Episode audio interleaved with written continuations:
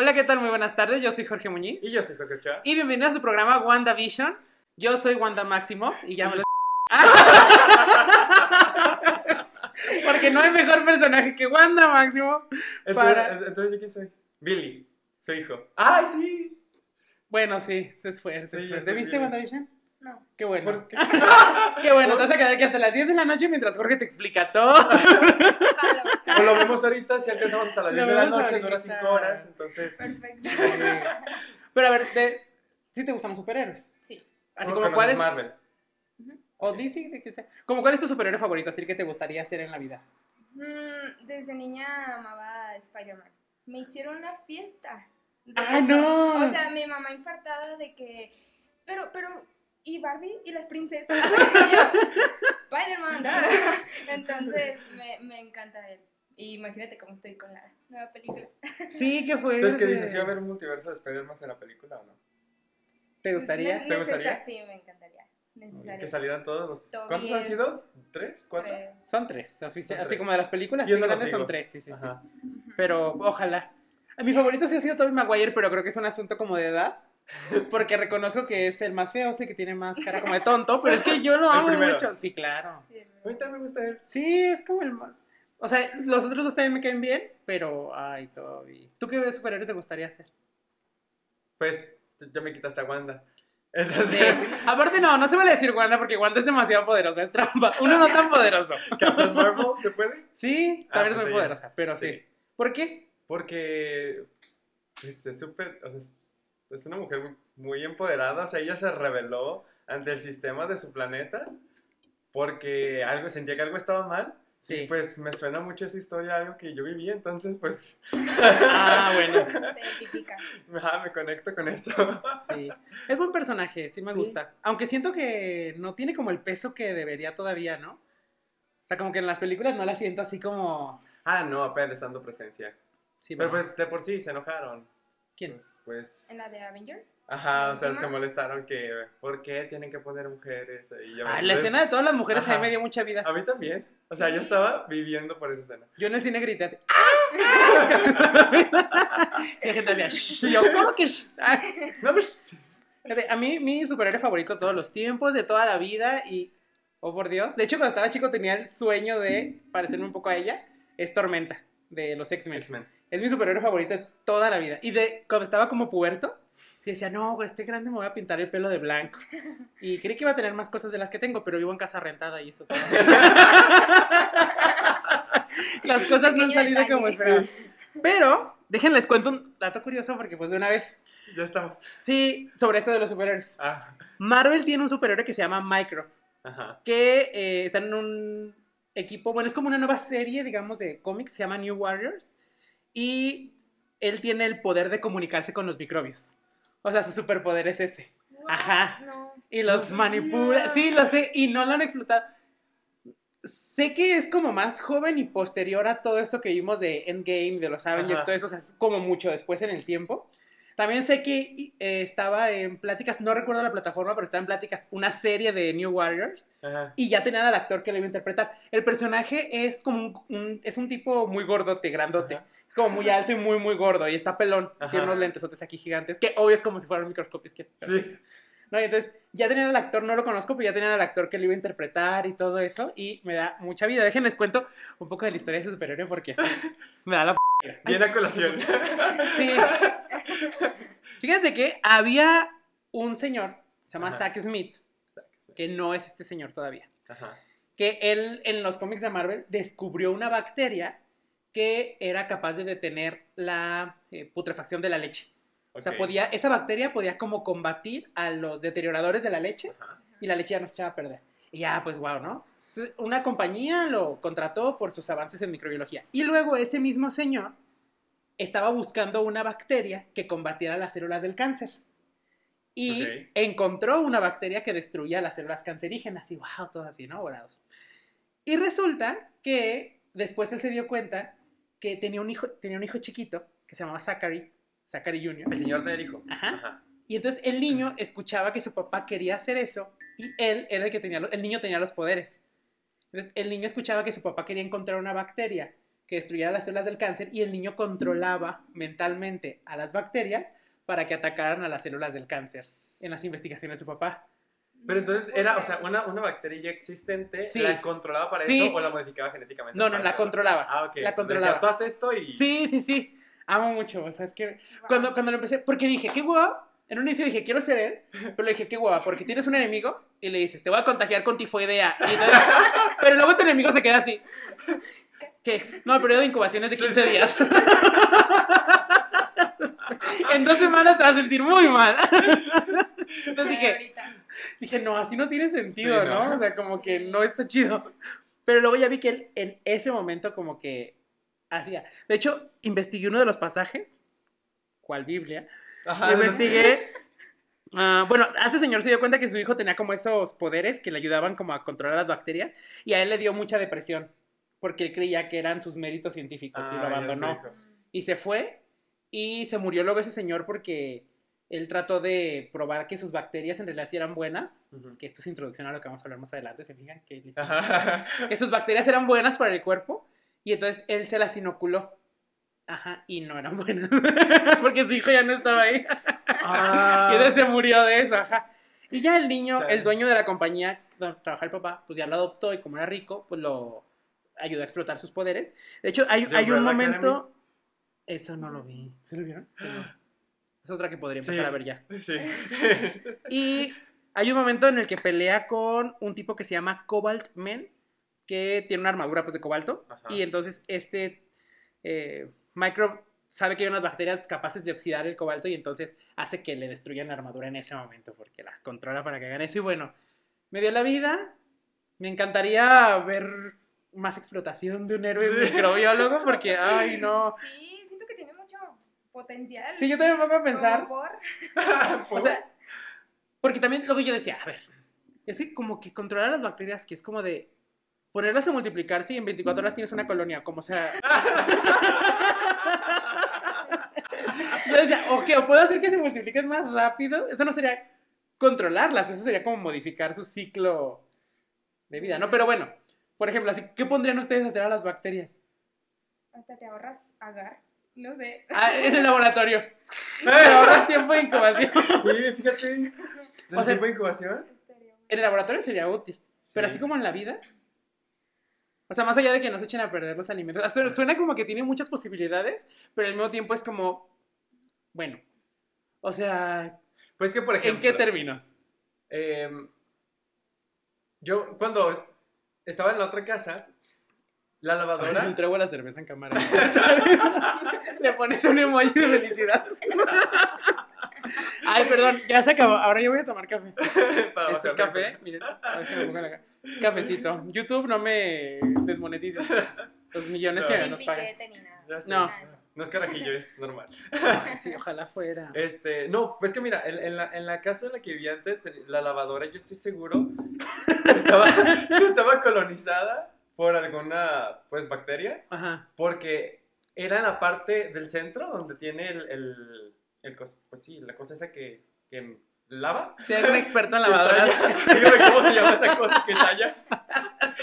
Este, y. Pero apestaba mucho. O sea, olía, olía muchísimo, muchísimo. El- y la única manera en la que se le bajaba el olor era como cuando le hacíamos un. O sea, le ponía como un ciclo de, con, con poca agua, con jabón, y luego le ponía agua con cloro. Entonces, como que se relajaba un poco el olor, no sé. Fíjate. Y a, lo- y a los días, o si no se usaba la lavadora, a los días Olía. olía otra vez. Sí puede ser. Entonces, mi teoría era esa porque, pues, por fuera, o sea, el- el- el- la canasta de lavadora se veía bien. Lo único que se veía medio mal era, pues sí, esa- ese vástago ahí que está hueco por dentro, porque ahí le pones el Ah. suavitel y cuando centrifuga, el suavitel sale volando, entonces se queda como pegado por las paredes de la parte interior. Entonces, mi teoría era que, pues, el suavitel de alguna manera... O que le entraron bacterias y como no se puede limpiar, Exacto. pues ya. Vio películas o algo así. Sí, lo más probable. Sí. O sea, yo pensé en biopelículas. En un momento dije, bueno, quizás pseudomonas, que esa es la más batallosa en los. En el, Sí, en pero a lo mejor por lo de los pero- olores, quién sabe. Pero sí, sí puede pasar, Ajá. totalmente. Y con esta lavadora nueva no huele. Entonces dije, Pues no, porque no. sí, por ello. Pero dije, no sé, algo ahí. Ah, Es el al agua. pendiente, Sí, está al amiga. pendiente de cada que lavo. Ay, está bien. ya ¿Y sé. tú qué harías con unas bacterias? Ah, bueno, entonces ¿Tú harías haría, que lavaran tu que las lavadoras no volvieran, o sea, las mataría. Yo las Sí. compraría para que se murieran. Es que eso, yo también pensé mucho Sí, eso. o O sea, sea, el control, porque pone, poner a las bacterias a hacer cosas, es que son muy chiquitas. Tal vez si fueran como. Es como, como eso que decíamos de que una bacteria en microbiología está muerta cuando ya no se puede multiplicar. Ajá. Aunque ande nadando y ande comiendo por ahí. Porque una solita, por ejemplo, aunque una esté viva, o sea, moviéndose y comiendo, va a comer como tan lento, o sea, los productos metabólicos van a ser tan pocos que nunca va a haber un cambio perceptible. Entonces, ni para los alimentos y clínicamente pues tampoco, porque no va a haber ni invasión nada. Entonces está muerta porque ya no tiene efecto, aunque esté comiendo. A lo que vamos es que como ese asunto de deterioro y demás tiene que ver con la cantidad de Sí. microbios, con la cantidad de sustancias que se Metabolitos. echan. Entonces dije, bueno, a lo mejor sí se puede hacer como de reunirlos, pensaba yo. Reunirlos, pero luego dije, no, pero para lo lento que avanzan.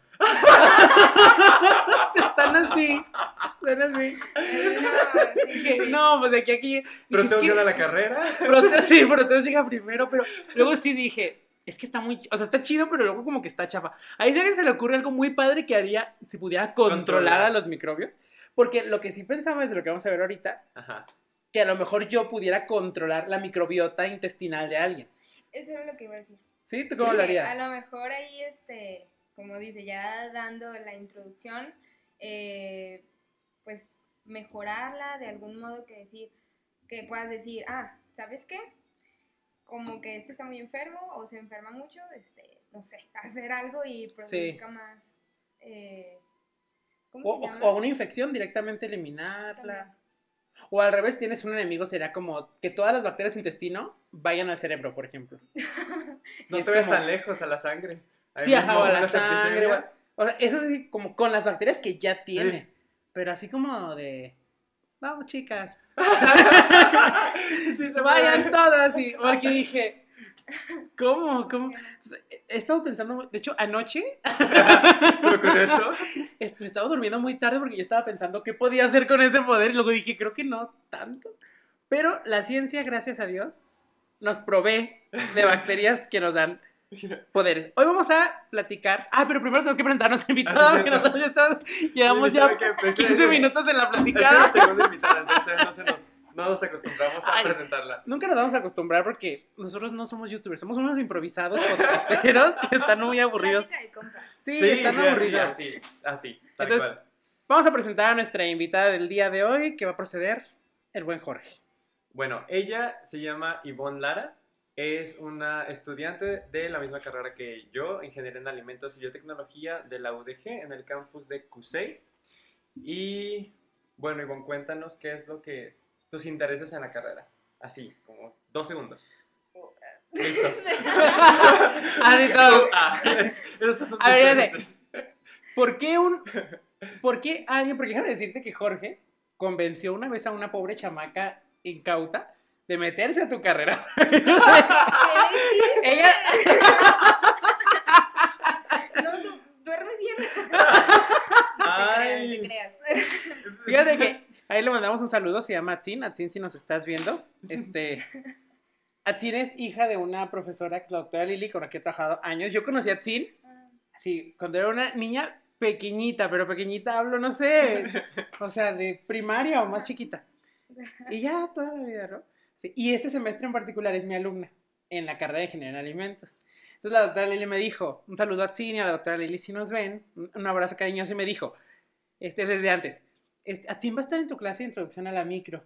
Y yo, ¿por qué? La- ¿por qué eligió la carrera? Y dijo, ay, pues que Jorge le dio una platicada y la niña salió motivadísima, así de que tenía que ser ingeniera en alimentos. Y yo, ah.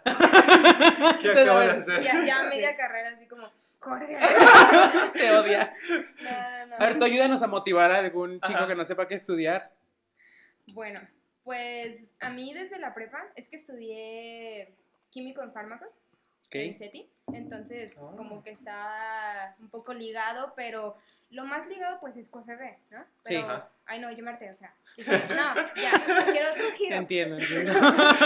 Entonces, en el último bimestre una, una maestra nos dio como, ¿qué será? Pues, ¿cómo se dice? Un bimestre de pura biotecnología. Y yo quedé fascinada, encantada. O sea, jamás ni siquiera había escuchado la palabra. Entonces me puse a, a googlear ahí en qué universidades estaban. Ujú. Y bueno, y TESO, TEC, y dije, híjole. bueno, alimentos. Está combinado alimentos y biotecnología. Pero dije, bueno, es y a lo mejor es un 50-50. Lo malo es que no es un 50-50 para mí. ya me di cuenta, estoy en séptimo semestre. Yo también me di cuenta y no sé egresé. nunca. Exacto. Pero entonces, alimentos no era mi. ¿Cómo se dice? Pues mi tirada, ¿no? Pero me gustó mucho. Me ha gustado mucho hasta ahorita, perdón. Sí, no. Y. em, pero yo sí me quiero ir más a la biotecnología. Entonces es por eso que estás como también en este asunto de, Sí es. La mira, investigación y desarrollo es mi. Es como lo que más te gusta. Sí, con Es- así. Voy a paralizarte hasta la muerte. si alguien de Corazín nos está viendo, está muy motivada. Denle, denle, ¿cómo se dice? Presupuesto, Ah. presupuesto. con para, para la investigación. Para la investigación es muy bonita, pero, ay, Dios mío, luego para andar consiguiendo los recursos. Es que es lo malo cuando es investigación pública, es difícil conseguir Depende recursos. Yo, de- yo veo a mis compañeros profesores que tienen trabajos de investigación que están financiados de manera pública y Dios mío. Para empezar, a mí algo que se me hace un poco de mal gusto, entiendo que se tiene que hacer, no estoy diciendo que no, pero de pronto digo, "Ah, qué tristeza, es como poner a los investigadores a competir por recursos. O sea, que, que hay como tanto dinero Ujú. y entonces como que todos tienen que competir de meter un proyecto para ver a cuál le destinan el dinero. No digo que esté mal competir o así, eso está pues de cierta manera bien, Ujú. pero el problema es Por como que... motivación, pero Pero el, el problema es como que, por ejemplo, puede haber tres investigaciones muy buenas, pero solo recursos para una. Eso es lo que me da como mucha tristeza, ¿no? Que, digo, a mí nunca me ha tocado hacer, por ejemplo, como juez en una investigación a ese nivel como de las de CONACYT, pero sí en algunas otras o proyectos, y a veces que es como, oh, qué triste que no tienes para apoyar a todos, ¿sabes? O sea, hay varias que son muy buenas ideas y tú tienes que decidirte por uno y las demás ideas pues se quedan a veces en eso, ¿no? En Ujú. ideas o pausadas hasta, hasta, que, que, salga más. pero no porque sean malas, que es lo que luego digo, oh, qué triste, es que no son malas, es muy buena idea, es un buen proyecto, vale la pena apoyarlo, pero la Sí. financiación Pero, es... pero ¿crees que sea como asunto del país? O sea, de México solamente. Pues eh, el sistema en general también ocurre en universidades de Estados Unidos, la, diferencia es, o de otros países, pero la diferencia es que pues nosotros tenemos a veces menos dinero destinado a eso, entonces... Y más sí. dinero destinados a estadios de béisbol. O, o cosas por el estilo, o sí. cosas por el estilo. Sí, es, es lo triste. A mí luego sí me da un poco de, de- como de estrés esa parte. Digo, yo colaboro también en proyectos financiados de manera pública, pero muchos de los proyectos, la mayoría de los proyectos en los que laboro son este, pues financiados por empresas.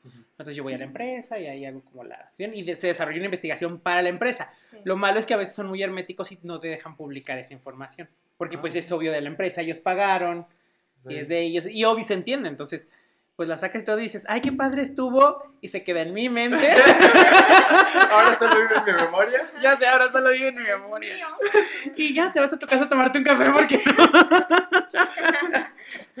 Sí, sí, sí. hay, hay, hay varias cosas que pues obviamente algunas empresas tienen así como que han avanzado, pero pues obviamente son avances para ellos, entonces es como que, oye, esto serviría mucho. Yo fíjate que hace un tiempo, en una investigación en particular, este, encontré un colorante que podría ser muy bueno para formular un medio de cultivo. O sea, yo ya hacía el medio de cultivo en mi, en mi mente así formulado, pero pues el colorante no es mío y no tengo, ¿Y no puedes no tengo es? manera, no. Y no tengo manera de usarlo, pero tiene un efecto buenísimo, muy específico contra algunos microorganismos en particular, entonces sería como para hacer un medio selectivo. Y sí dije, cuando hicimos eso dije, no te pases, está bien padre. Y el color está muy bonito además del medio y es muy bueno, o sea, es, o sea sería muy selectivo. Pero pues dije, ay, qué padre, lo expuse y todo, y en la empresa dijeron, ay, muchas gracias, y déjanos la carpeta, ya te puedo decir. Finiquito. No. Y yo, gracias. ¿Y cuándo expira ese contrato de confidencialidad? No, pues no, creo que nunca, no sé, no sé. Ay. No, yo creo que más adelante ya a lo mejor ellos nos pueden sacar el Ajá. medio, así yo puedo ayudar, pero bueno, así, así funciona ese asunto. Pero es bonita carrera. Es bonita Sí. carrera. Es, es muy noble. Sí, la verdad. cosas que pueden aportar a la sociedad. Sí, y, Pues al, y al final mi, mamá siempre, mi mamá siempre dice algo que todo podrá ir y venir, pero siempre vamos a comer. Entonces, Ándale. en cuanto, en cuanto a generar alimentos, yo el potencial que le veo es que siempre vamos a necesitar comida. Y es que ahora estamos como muy acostumbrados a que tenemos... O sea, ir al súper ya actualmente y ver tal variedad de cosas Sí, ya es. es muy- como... Pero pónganse a pensar, de todos los productos que están en el supermercado, ¿cuáles se hacen en la región donde vives? O sea, podrás contar uno o dos, los que vivimos como en ciudades es como uno o dos, a lo mejor los que viven en eh, eh, estados que, que se dedican más a la agricultura, pues a lo mejor sí serán varios. Pero tú vas al ejemplo, de Guadalajara, vas al súper y más allá como de algunas leches y quizá algunas tortillas, o sea, como cosas así como muy puntuales. Muy locales. Sí, Huevo. fuera huevos, o sea, fuera de eso, pues la mayoría de cosas no son de aquí. Y para poderlas tener ahí en el súper, hay toda una tecnología detrás, Sí. ¿sabes? Es como la de los enlatados, por ejemplo. Toda la industria de enlatados, tanto trabajo que es, y la gente dice, ¡Ey, nos quieren matar! Y yo, no. No consuman procesados enlatados porque. nos quieren matar. Y Están llenos de conservadores. sí, Y porque si de- no, no lo podrías tener.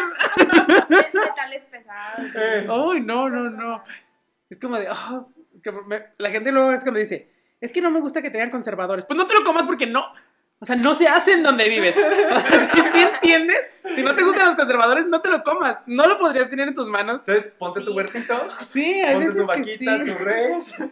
O como productos que son como, por ejemplo, como algunos jamones, algunos embutidos, que ni siquiera son del país.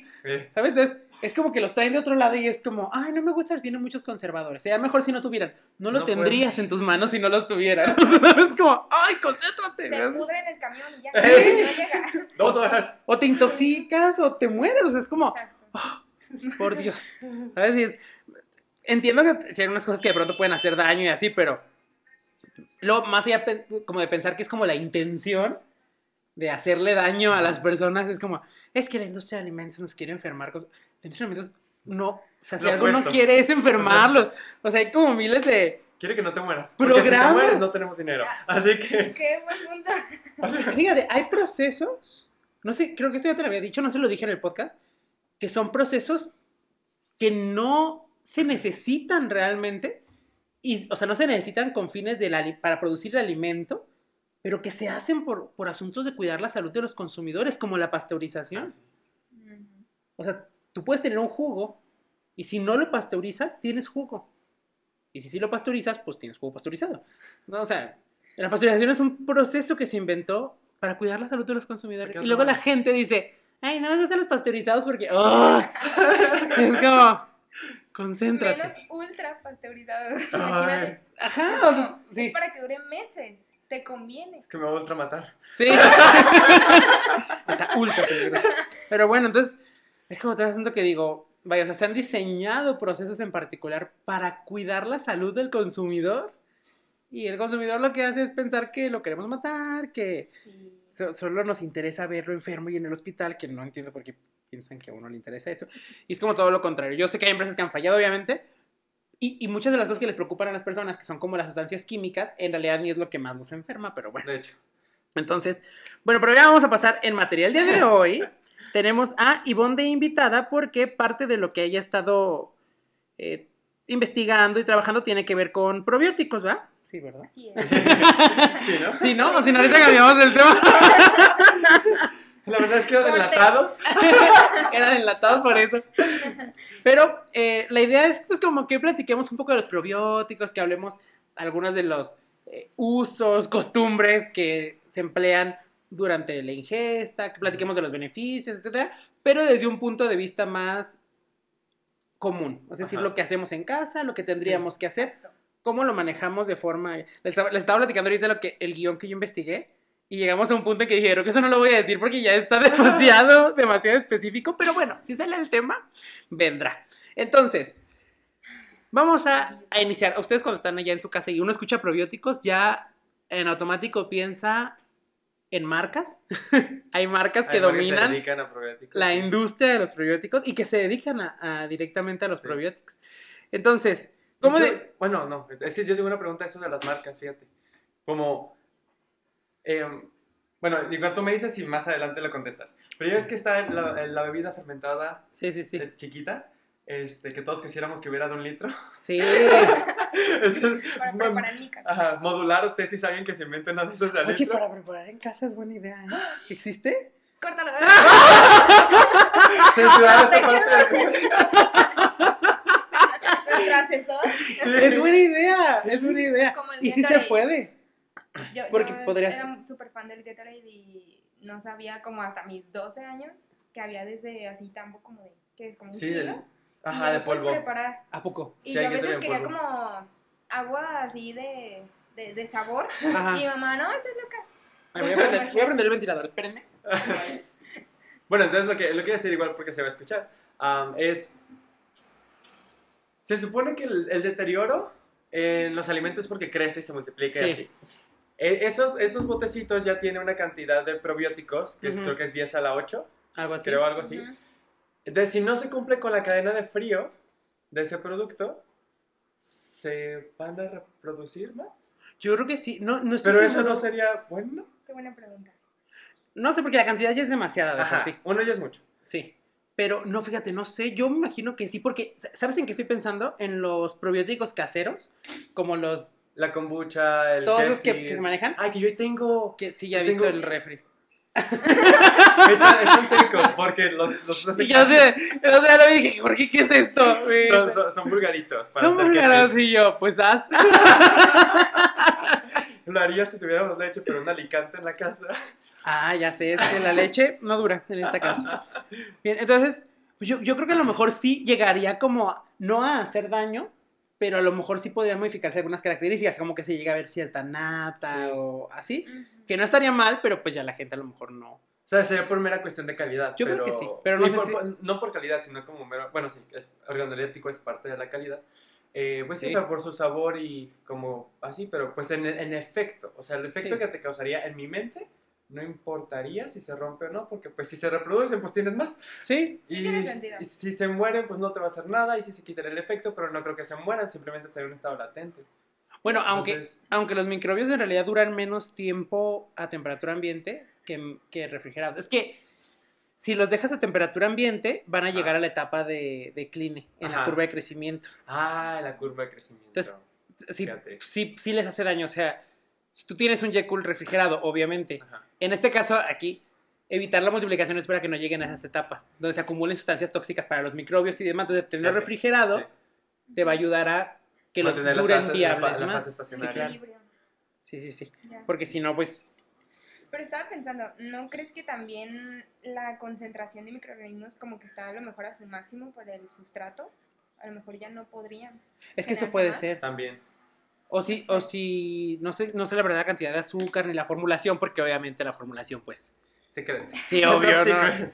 no, no, no nos van a...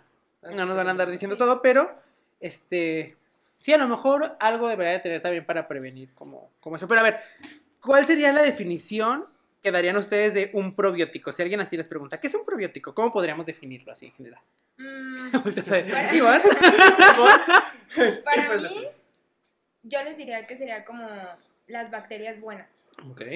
Porque normalmente tenemos como esta idea, ¿no? Bacterias y, ay, no, ya me va a enfermar o mis alimentos se van a echar a perder y esto es todo lo contrario, o sea, te ayuda. No los alimentos, pues, pero a ti. Entonces, así tal cual, las bacterias buenas. Las bacterias benéficas. Tú, Jorge, ¿qué, ¿cómo Eh, qué dirías? Yo me iría por un... Son organismos chiquititos Sí. que te van a... que cuando los ingieres, pues te ayudan a mantener o mejorar, en caso de que sea deficiente, tu proceso digestivo. Y eso, pues, te, va a traer un efecto positivo a tu salud. Ese, ese es como, como un punto muy importante de mejorar, porque es como la oportunidad de que tu cuerpo produzca sustancias que normalmente podría no hacer. ¿Sí me explico? Por los metabolitos de esas bacterias. Sí. ¿Bacteriocina? ¿Se llama? Eso sería como, sí, eso serían como en relación a inhibir patógenos y demás. Pero también nos referimos a sustancias que tú no podrías metabolizar y que esas bacterias lo pueden hacer por ti y al final ya están en tu Ah, intestino. O productos metabólicos en general, o sea, es que la brecha es inmensa. O sea, productos metabólicos, el que sea, que puedan ellos generar y tú ya los vas a absorber directo del intestino. Entonces, sí, es, Ah. sí es como de cierta manera como darte un superpoder, o sea, una capacidad extra a través de microorganismos que tienes todo el tiempo en tu intestino, que ellos van a metabolizar, que ellos lo van a producir por ti. porque tú normalmente no lo haces. Es decir, ya no sería nada más, o sea, podrías suplir cierta función o literalmente hacer sustancias que no puedes hacer, pero que las bacterias hacen por ti. Tú ibas a decir algo como que... Eh, sí, que, bueno, cuando yo estaba investigando acerca de esto, en la parte del artículo, Sí. decía que el estómago es tu, como tu segundo cerebro. Ah, sí, sí. Entonces, en todo, me gusta mucho como esa analogía. Y ya que pues estás ingiriendo los probióticos y todo eso, de- no importa la presentación, este, aparte como tú dices, o sea, no solamente es algo digestivo, sino que también puede ayudar a tu sistema inmunológico. Sí. Y eso es como, wow, o sea, a todas esas personas que a lo mejor no quieren estar tomando eh, medicamentos y eso. Sí, que- pues, que ni eso- siquiera- Eso es mejor. Ni siquiera lo necesites, pues, por el hecho de tener a los microorganismos en microbiota intestinal. Yo una vez me acuerdo en un congreso que, o sea, yo fui a exponer un cartel, en el caso iba, pero me acuerdo que en algún momento me metí como a una conferencia en particular, no la entendía del todo, estaba yo muy estudiante, o sea, no entendí como los detalles, pero sí recuerdo que hablaban, estaba en una investigación donde relacionaban el carácter de las personas con la composición en la microbiota intestinal. Mm. Así me enloqueció, porque o sea, yo no me había fijado Ajá. aspectos que tenían que ver con tu comportamiento, cómo podían estar mediados por microorganismos. Por ejemplo, recuerdo mucho que hablaban de unas sustancias que al parecer son tóxicas. Es que, ay, quisiera regresar el tiempo y volverme a meter ahorita, tal vez me entendería un poco más, porque en ese entonces solo estaba como muy, wow, o sea, ¿sabes?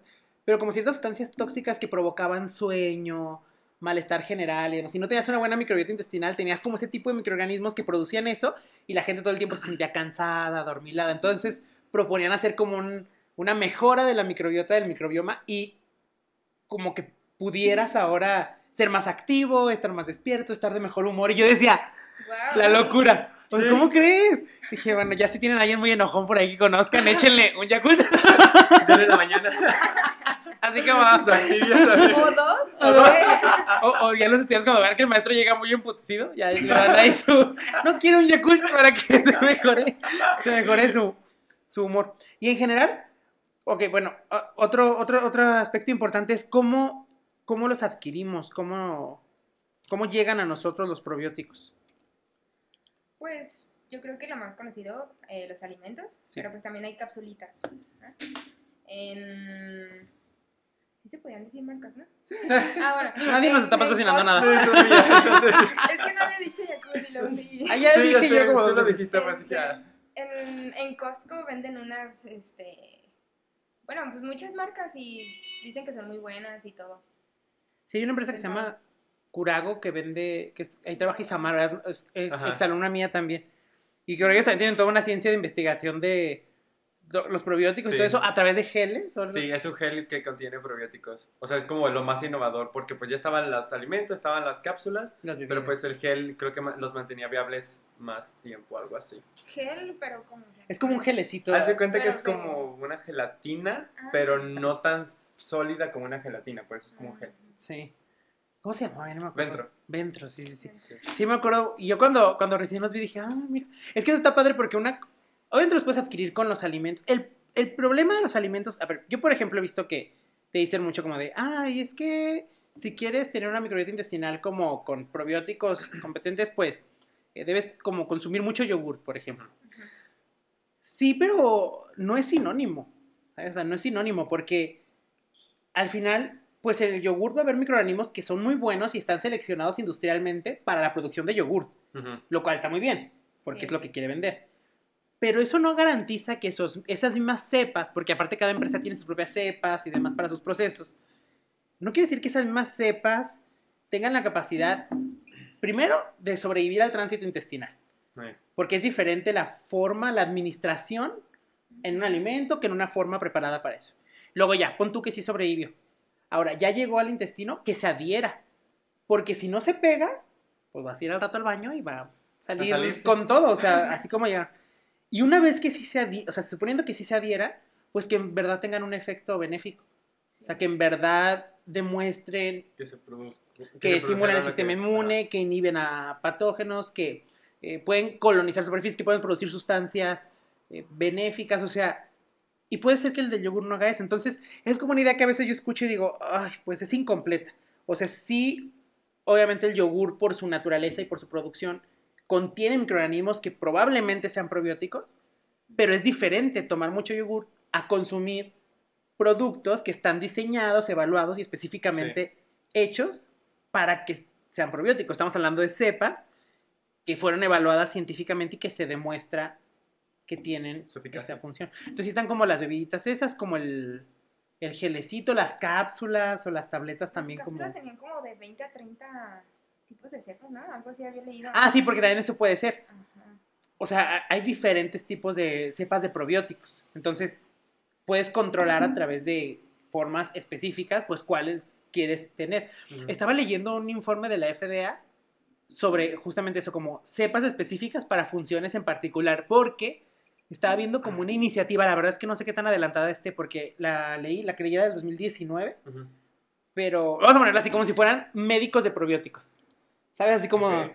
que te hacen estudios y te dicen, a ti te falta esto, esto y esto, Ah. entonces te vas a Una tomar... evaluación probiótica. Sí, sí, sí. Como un nutriólogo, pero. Sí, Ah, guau. como un nutriólogo que te da una receta y una, no una dieta, pero sí suplementos, pero con cepas en específico que cumplen las necesidades que tú tengas. Eso ya suena mucho futuro y muy modernísimo. Y lo vi y digo que no sé qué tan avanzados vayan porque la propuesta o el, o el esquema que leí era del 2019, pero pues luego pandemia y todo. Entonces no sé si avanzó, si se quedó pausada, la verdad es que ya no, ya no me di el tiempo de investigar cómo va eso, pero se me hizo como muy padre. Así como de que tenían, y de hecho en, en este informe hay como una tabla donde viene cepas en particular y los efectos en la salud que se ha demostrado que esas cepas tienen. Ujú. Entonces, por ejemplo, había uno que era como para los niños, los cólicos, en Sí. niños pequeñitos. Ujú. Entonces, cepas en particular que ya se había demostrado que combatían eso. Entonces, que tú podías ir con un especialista en probióticos, es un niño que padece de cólicos, y entonces le diera preparados específicamente contra los cólicos, pero con probióticos, no con eh, sustancias químicas. Qué bonito. Está- encontré mi trabajo. ¿Dónde aplico? Está padre, es como, co- como un tipo de terapia que no estamos Sí. acostumbrados a usar y suena bien. Pues sí, o sea, si, si, si, si nuestras mamás o abuelas llevan a que los soben para quitar estos cólicos, pues imagínate así. Los tuerce, eh, los tuercen, le ¿Han ido- truenan- han le ido truenan ustedes a el cuero. No. Mi hermana sí. O sea, yo vi, me traumé, dije, yo no quiero. ¿Qué le hicieron? Pues le, le, le levantaban como el pellejo así de la espalda. Como, y yo, Para ver si era fino. Ándale. No, no, no, fatal. ¡Qué horror! Porque es que yo sí vi, yo nada más he visto una vez. También. Tengo una hermana que se llama Patty, un saludo a Patty, es fisioterapeuta, por si un día quieren alguien que les dé un masaje, pero, o sea, como, es que no, le- no les gusta que le digan masaje, es que es terapia tal cual. Ajá. Pero me refiero a que no es como de relajación, es que duelen mucho. A mí una vez, también tengo una que se llama Iván, que déjenles, voy a contar. Ay, perdón, Iván, te voy a quemar un poco. Iván una vez, mi amigo, se quedó chuequito Ajá. por jugar videojuegos mucho tiempo en una sola posición. Estaba jugando el videojuegos y de pronto dijo, ya, y que se para y ya no se pudo enderezar. O sea, estaba como acostado de lado. Y en la posición en la que se quedó, pues que fueron muchas horas. En la posición en la que se quedó, así se paró y ya no se podía enderezar. Yo estaba, bueno, living, porque él caminaba por la casa como así. y yo no podía, yo le decía, Iván, no manches. Y Iván, yo me quedé chueco. Y le dolía, eso era más Sí. me preocupaba. Ya, al inicio no le dolía y luego le empezó a doler. Y mi hermana, la fisioterapeuta, fue y ella le estuvo sobando y le ponía una máquina que le daba como toques. toques Ah. así, luego calor. O sea, era como Toda todo un procedimiento y todo. Y mi hermana explicándole lo que estaba haciendo. Y pues obviamente cuando, cuando lo masajeaba, pues no era un masaje como relajante y de velas y de inciensos. Yo nomás escuchaba le iba a gritar así como ¡Ah! Y mi hermana, aquí hay una contractura, te la voy a tener que deshacer. Entonces lo escuchaba haciendo el drama. Uy, Bueno, mi hermana Patty, que hay cuando gusten una eh, terapeuta, ella hace también servicio como... Por las clases en línea, no por el videojuegos, pero por las clases. Sí. Está tanto tiempo acostados. Ah, y una vez de dormir me pasó eso. Ay, sí hay gente que se enchueca en O dormir. sea, dormí, me levanté, y, o sea, mejor dicho, no me puedo levantar. Nomás abrí los ojos, me quise parar y dije, ya ni para dormir sirvo. Ay, sí. Me mató. Los deportistas de alto rendimiento que se lesionan bien chido. Les pregunto, ¿cómo fue tu lesión? Fue una maratón en Francia. No sé qué. Ya, Jorge, ¿cómo fue tu lesión? Pues dormí chueco.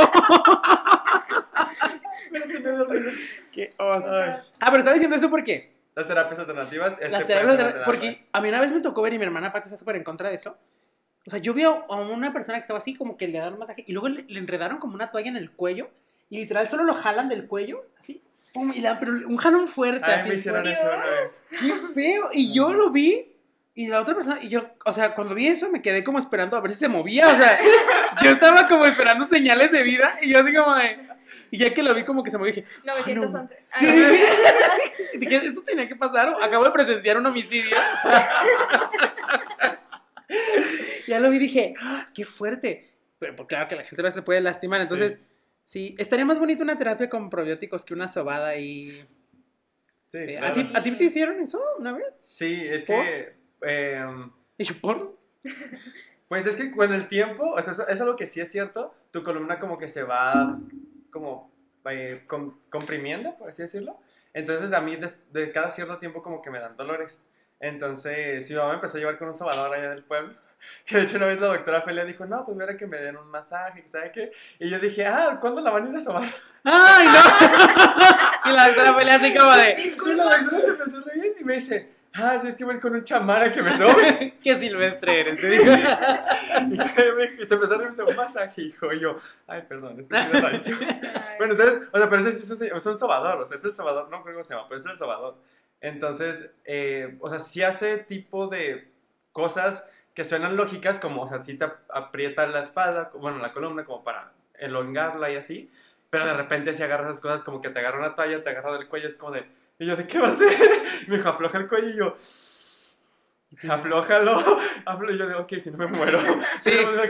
Sí, no te da feo. Así, y pues ya nomás sentí el jalón y pues en- sí sentí, o sea, sí te truena y te quedas como quieto por... eh, Yo, o sea, yo vi negro como por un segundo y fue como de ya. San Pedro. O sea, San Pedro, hola, me presento. Entonces, Pero pues, te sirvió. Pues Ok. no sé si fue placebo, si sí fue cierto, porque no creo mucho en ese tipo de cosas, pero pues a mí al rato estaba bien. Es que obviamente que puede servir, pero bien, como, es que es como en todo. Ajá. Puede haber, y esto aplica para todo en la vida. Existe un problema y todos los problemas, aun cuando parece que no, y aunque te sientas muy encerrado y aunque no lo veas, todos los problemas tienen múltiples soluciones. Todo se puede solucionar de muchas maneras. Pero dentro de, si ya nos ponemos a, a hacer una lista a lo mejor de todas las formas en las que un problema se puede solucionar, vamos a encontrar unas formas que son mejores y unas que son no tan buenas, unas que tienen efectos eh, más benéficos, unas que pueden llevar ciertos riesgos. Entonces, viéndolo eso es como, a ver, yo tengo una contractura en la espalda, tengo dos opciones, ir con un sobador, que va a ser un procedimiento que conlleva ciertos riesgos, o puedo ir con un profesionista que ha estudiado, que sabe esto, y, y los riesgos son menos. O sea, ¿me explico? Al final yo no digo que no sirva, puede servir, pero cuando tú dices, es que el, el- el nivel de riesgo al que me expongo con Pues sí, una y con otra, a lo mejor me puede llevar a tomar una decisión más acertada. Yo nunca diría que no sirve porque obviamente es medicina ancestral y milenaria y tiene mucho tiempo, pero justamente el avance de la ciencia te lleva a saber A que que- no te y que como se hacía antes, a lo mejor ya no es la mejor manera de hacerlo ahora, ¿sabes? Sí, sí. Porque luego hay mucha gente que es así, ay, también me es que yo soy, yo odio a todo el mundo al parecer. Una cosa que odio en la vida, ah, ya tenemos aquí hablando dos horas y no hemos avanzado nada.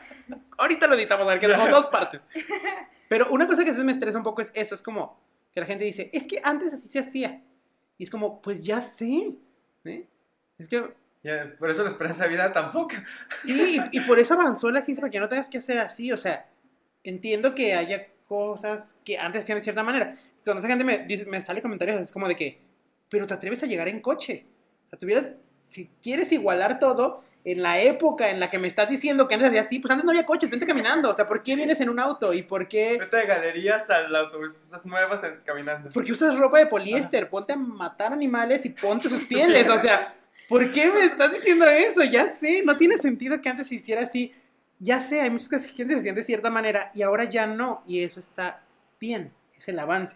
La medicina milenaria que ayudó a la gente durante muchos siglos, bien por ellos, pero ya no vivimos en esos siglos. Sí. Hay otro tipo de terapias. Pero bueno, entonces, y todo esto surgió porque pues a lo mejor en un futuro vamos con el especialista en probióticos y te ayuda a Especialista en probióticos Ivonne Lara. Aquí está mi tarjeta. innovando. Y hay otro concepto que se parece mucho y que yo ya me he fijado, o sea, se parece en el nombre, pero no es lo mismo, que algunos productos lo traen escrito. Dice, adicionado de prebióticos y probióticos. O sea, ¿y qué serían los prebióticos? Primero la definición de prebiótico.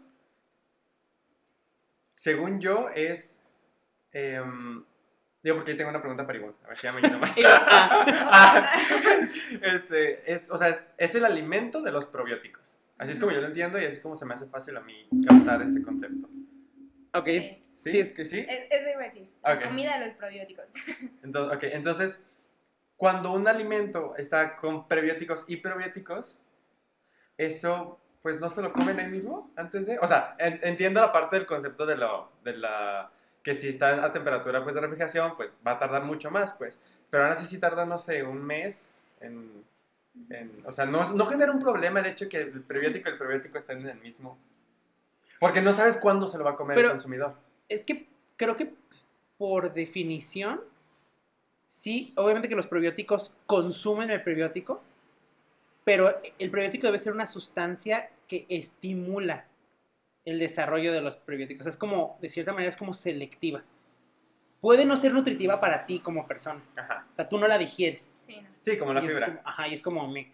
Ujú. Pero como que selectivamente va a beneficiar el desarrollo de los probióticos por encima del resto de la microbiota. Que tiene mucho sentido. Sí. Sí. Porque al llegar los probióticos, pues van a llegar y van a, va a haber una microbiota ahí en el intestino que pues Llegó antes. llegó antes, está bien adaptada, claramente ahí vive, y ya está metabólicamente avanzada y ellos apenas van a llegar como a adaptarse. Entonces tú les das como ciertas ventajitas, como prebióticos, se entiende que sea mejor, o sea que es como una fórmula más completa. Pero según yo era un problema, ¿o no sabes algo al respecto? La verdad, no, pero me vino a la mente el ejemplo de, de la activia. Ajá. Este, igual dice, según yo dice probióticos y, Y prebióticos, prebióticos, sí. porque, ajá, de que, Ok. pues vas al baño, fibra y todo eso, ¿no? Entonces. Entonces- Sí, ahora la pasa. Pues, exacto. Pues yo digo que dos por uno. Así Sí, es que. Yo creo que una formulación completa y correcta debería Ajá. tener los dos, pero si están refrigerados, si el metabolismo está disminuido, porque muchos Sí, de los lactobacilos sí crecen en refrigeración, pero menos. Entonces, sí es como que esté favorecido, pero bajo condiciones controladas. Yo había leído que de los más importantes, uno que está muy de moda es la inulina, que Mm, Del agave. sí, la del agave, que es Sí. muy benéfica en cuanto al para los probióticos. Entonces ya he visto algunos productos que están suplementados con inulina a manera de prebiótico y que además tienen probióticos entre muchos otros eh, beneficios que pudieran tener. Algo que me gusta un montón, que estuve investigando y que ah, me dio la vida, otras cuatro horas de mi vida se me fueron ahí, fue, esto no lo hice recientemente, ya lo hice hace un tiempo, pero sí recuerdo que me, me emocionó mucho el debate de cuándo se forma. ¿Cuándo se forma la microbiota intestinal? O sea, ¿en qué momento? De la etapa de, tu vida. Ajá, ¿O o, cómo? a ver, el debate inicial es, el bebé, cuando nace así el, el producto, ¿tiene microbiota intestinal o no? Ah, ¿verdad? Mm, Yo diría que no. No. Fíjate, a ver, ¿por qué no? Porque hasta donde yo sé, el bebé, cuando- bueno, el feto cuando está en el vientre, es, o sea, el- el- todos los nutrientes se los otorga a um, la mamá mediante el cordón umbilical. come nada. Entonces no come nada, o sea, él es virtualmente estéril. Ajá, Yo digo lo mismo. A mí así me enseñaron en la universidad, fíjate. Cuando yo estaba en la universidad, a mí eso me explicaron y yo me quedé con esa idea toda la vida. Si no es que leí hace poco de ese tema, yo no me entero de los avances, fíjate. Y no sé cómo, porque yo tampoco sé cómo am, a detalle, o sea, apenas es como algo, ni los científicos sabe- saben a detalle. Es que es algo como tan básico y que todavía... Eso es algo como muy bonito siempre de la ciencia, que hay como cosas muy elementales que parecieran muy obvias y todavía no sabemos bien cómo se forman. Pues la microbiota intestinal es como el microbioma. Entonces, ya hay estudios que de hecho demuestran que el intestino de los bebés cuando nacen no es estéril. Ajá, Y tiene algunos microorganismos proporcionados por la mamá. Ajá. Al parecer, la barrera placentaria es una barrera y que los protege de infecciones, pero sí puede que sí permita el paso, ¿quién sabe cómo? De ciertos microorganismos. Ahora, no. Una cosa sería pensar que vienen del intestino directamente a atravesar la placenta Ajá. lo cual es, sí se puede, pero estaría un poquito complicado. Pero la otra es que vayan por, Ah, por otra, otra ruta. Porque también leí, leí un artículo donde hablaban, sí, de que el niño se expone durante el parto Ajá. A las bacterias fecales de la mamá. Pues sí, tiene sentido. Entonces como que desde ahí pues va a ingerir cierta porción de que va a quedar embarradito y lo que tú quieras. Ajá. Entonces durante la manipulación y demás, va- algo que me traumó de haber leído eso, así que me quedé como de... Lo bueno es que no voy a tener hijos, nunca voy a tener, porque pues no. Mm, no, en fin, no vamos a pero algo que me, que me gustó de haber leído, fíjense, de eso fue un pedacito, así, un- son como tres renglones del paper, dice, la microbiota de un recién nacido se conforma de las células que haya adquirido durante la gestación, que ya no está bien descrito cómo a detalle, pero se sabe que puede ocurrir.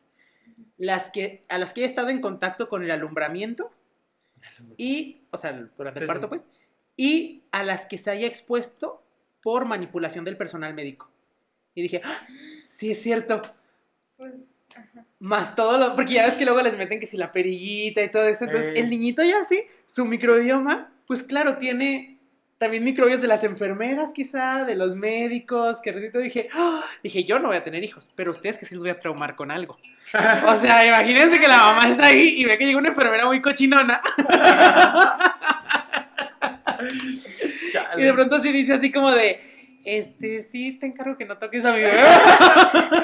Este, Los guantes puede... son de ayer. guantes en los guantes, no sé. voy a revisar que saques unos guantes nuevos. A ver, tú estás muy sucia.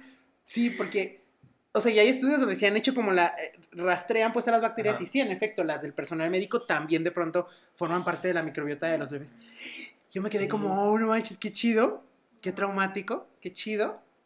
Y pues sí. Y, y, y también había, estaba leyendo como que, se forman con esos primeros años, pero que obviamente, que había leído que es de cierta manera estable, pero que sí hay hábitos que los pueden modificar. Como los más clásicos, la dieta obviamente es como algo que va a modificar tu composición. ¿Y Sí. qué otros se les ocurre? ¿Qué puedes hacer que altere tu microbiota intestinal? Mm. Sí, es cierto lo que dijiste del, del humor. Podría ser, ¿no? Ah, fíjate que Pues eso no sé. Podría ser. Como cuando dicen de la bilis por ser muy corajudo. Sí, o como de ciertos Sí. sí, sustancias que tú secretas que puede favorecer. Ajá. Fíjate que donde yo leí, ay, donde yo he leído investigaciones así, perdón por la comparación, pero es en las vacas.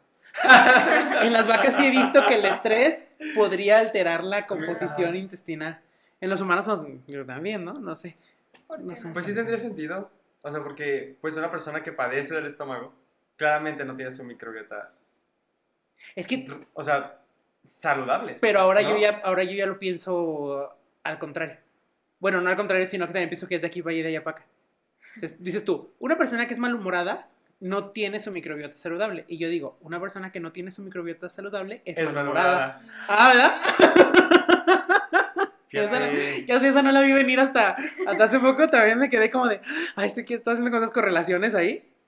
Me queda como de, no manches, qué fuerte. Ah, pero otra que les quería decir, que es como muy usual, es lo de el uso de antibióticos. Sí. O de antimicrobianos. eh. De hecho, a mí una vez, de las primeras veces que empecé a saber eso de los antibióticos y cómo funcionan, que fue cuando pues, los aprendí en la carrera, am, ya yo metiéndome por mi parte a investigar, pues los antibióticos, eh, dependiendo del espectro que sean, es como la cantidad o el, al- el, el objetivo, pero pues también tu microbiota intestinal puede caer dentro de ese espectro y también te la va a joder. Entonces se recomienda después de tu tratamiento de antibióticos, pues tomar cápsulas. Eso sí, y sí, y sí leí que eran más que nada cápsulas, no tanto en alimentos. la comida. Ajá, Sí. de, de probióticos. De hecho, yo, este, bueno, hace poquito me hicieron tres cirugías de las muelas de juicio Mm. y fue mucho antibiótico. O sea, yo estaba como de, no, pero era eso, no sé. Arriesgarte ¿no? Y sí me dijo el, el dentista que ya después del tratamiento, que tratara de ingerir mucho pues, yogur y todo eso. Y Sí. yo, ya sé. Ya sé por qué. Ya sé por qué. Ahorita me va a explicar. a mí no me ha venido a contar. Ya lo iba a hacer. ya, de hecho, Es ya. más, doctor, siéntese y yo le explico. Oye, paréntesis. ¿No te parece que la cirugía de las muelas del juicio es como lo más medieval que hay? O sea, ¿no, ¿no sientes que es un retroceso en el tiempo? Ay, sí, no. Yo digo, ¿cómo? Yo cuando, cuando veo así como de, ay, ya tenemos eh, para operar y cirugía láser y no sé qué, bla, bla, bla. Y luego digo, ajá, pero para sacar las muelas del juicio sigue habiendo una necesidad de apalancarse sobre la boca de alguien. O sea, es que no, así y así. Yo cuando le decía como de, espera, es que me está doliendo. Y me decía, pero qué yo, con ese, ¿cómo se llama la herramienta? Buscar. Herramienta. Ah, Como mecánico. pero, Sí, eh. Es que, o sea, suena- se le llama herramienta, o sea, no, no lo Pero- dijiste mal, pero pues sí me suena, ¿sabes? Sí. O sea, así medieval sí, también. de esa que es plana y pues, Pues para hace los palanca, ¿no? tornillos. Desatornillador. ¿Desarmador? Desarmador. Ajá. Ajá, yo dije, Desmuelador. ese desarmador. Desmuelador. Y. Desmuelado. No, sí, ajá. Y aparte, pues todo, todo como el proceso, ¿no? Y está complicado llegar allá y casi se te trepan. No, ay, no. Es feo, es, es un proceso Sí, feo, o sea, feo en general. Fíjense que yo... Imagínate antes. Ay. No, pues quizás no ha evolucionado y, Y estamos antes, viendo y antes era mortal, aparte, por las Ah, infecciones. Era como de muy peligroso. A mí cuando me sacaron esta, la de este lado, me la quitó la dentista y, me, y sí me dijo como de, pues tienes una infección que no me he fijado, o sea, la tenía por debajo de la muela. Ajá. Y dije, qué bueno que no estamos en la época medieval porque esto me hubiera llevado a la muerte. Ajá. O sea, ya pues antibióticos y todo y pues, O sea, no morí. Pero estaba pensando, dije, no manches, es que este tipo de infecciones antes llevaban a la gente a la muerte, literal. Ajá. Y ahora no. Ahora fue como de, ay, tus O te inyecciones. mueres de dolor. Sí, Bueno, sí, mueres de dolor. Pero, pero de infección. Sí, no. ¿A ti te han sacado las muelas? Sí. Mm, Me sacaron una muela cuando tenía como 10, 11 años. Y Más es. Eh, no voy a decir hace cuántos años fue eso. Ah, Este. Pero hace poquito descubrí, hace un año, que no tengo muelas del juicio abajo, o sea, en la parte, en mi mandíbula inferior, pero las dos que deberían estar aquí las tengo acá arriba. O sea, yo tengo dos muelas, ¿Cómo dos, o sea, un, un par de muelas del juicio de cada lado. O sea, tengo pues dos muelas de juicio acá y dos muelas de juicio del otro no lado. manches. Entonces, al, al cual, la- una muela que me sacaron, la que me sacaron es cuando tenía como 11 años, pues ahí está el espacio, entonces la que me salió de acá ya está tomando ese lugar, así que no me movió tanto de ese lado de los dientes, pero en la una radiografía que me tomaron se ve la otra muela ahí atrás, y Ay, la- no. mi amiga, fue una amiga que es, es dentista, entonces se quedó así como de, ¿por qué si este es tu tercer muela tienes otra acá? Qué asco. Y yo de- O sea, no, qué asco. Cóbrales Voy a por tu explicar. radiografía. es que esas, ¿han visto con esas imágenes de radiografías que se ven como hoyos aquí Sí. donde están los dientes? Ay, me da mucha ansiedad eso. Y sí, que, oh, qué horror. O sea, yo imagino cómo Sí. tienes todo así lleno, ya te voy a volver a ver igual. ¡Qué horror! Para qué que no te sientas tan mal.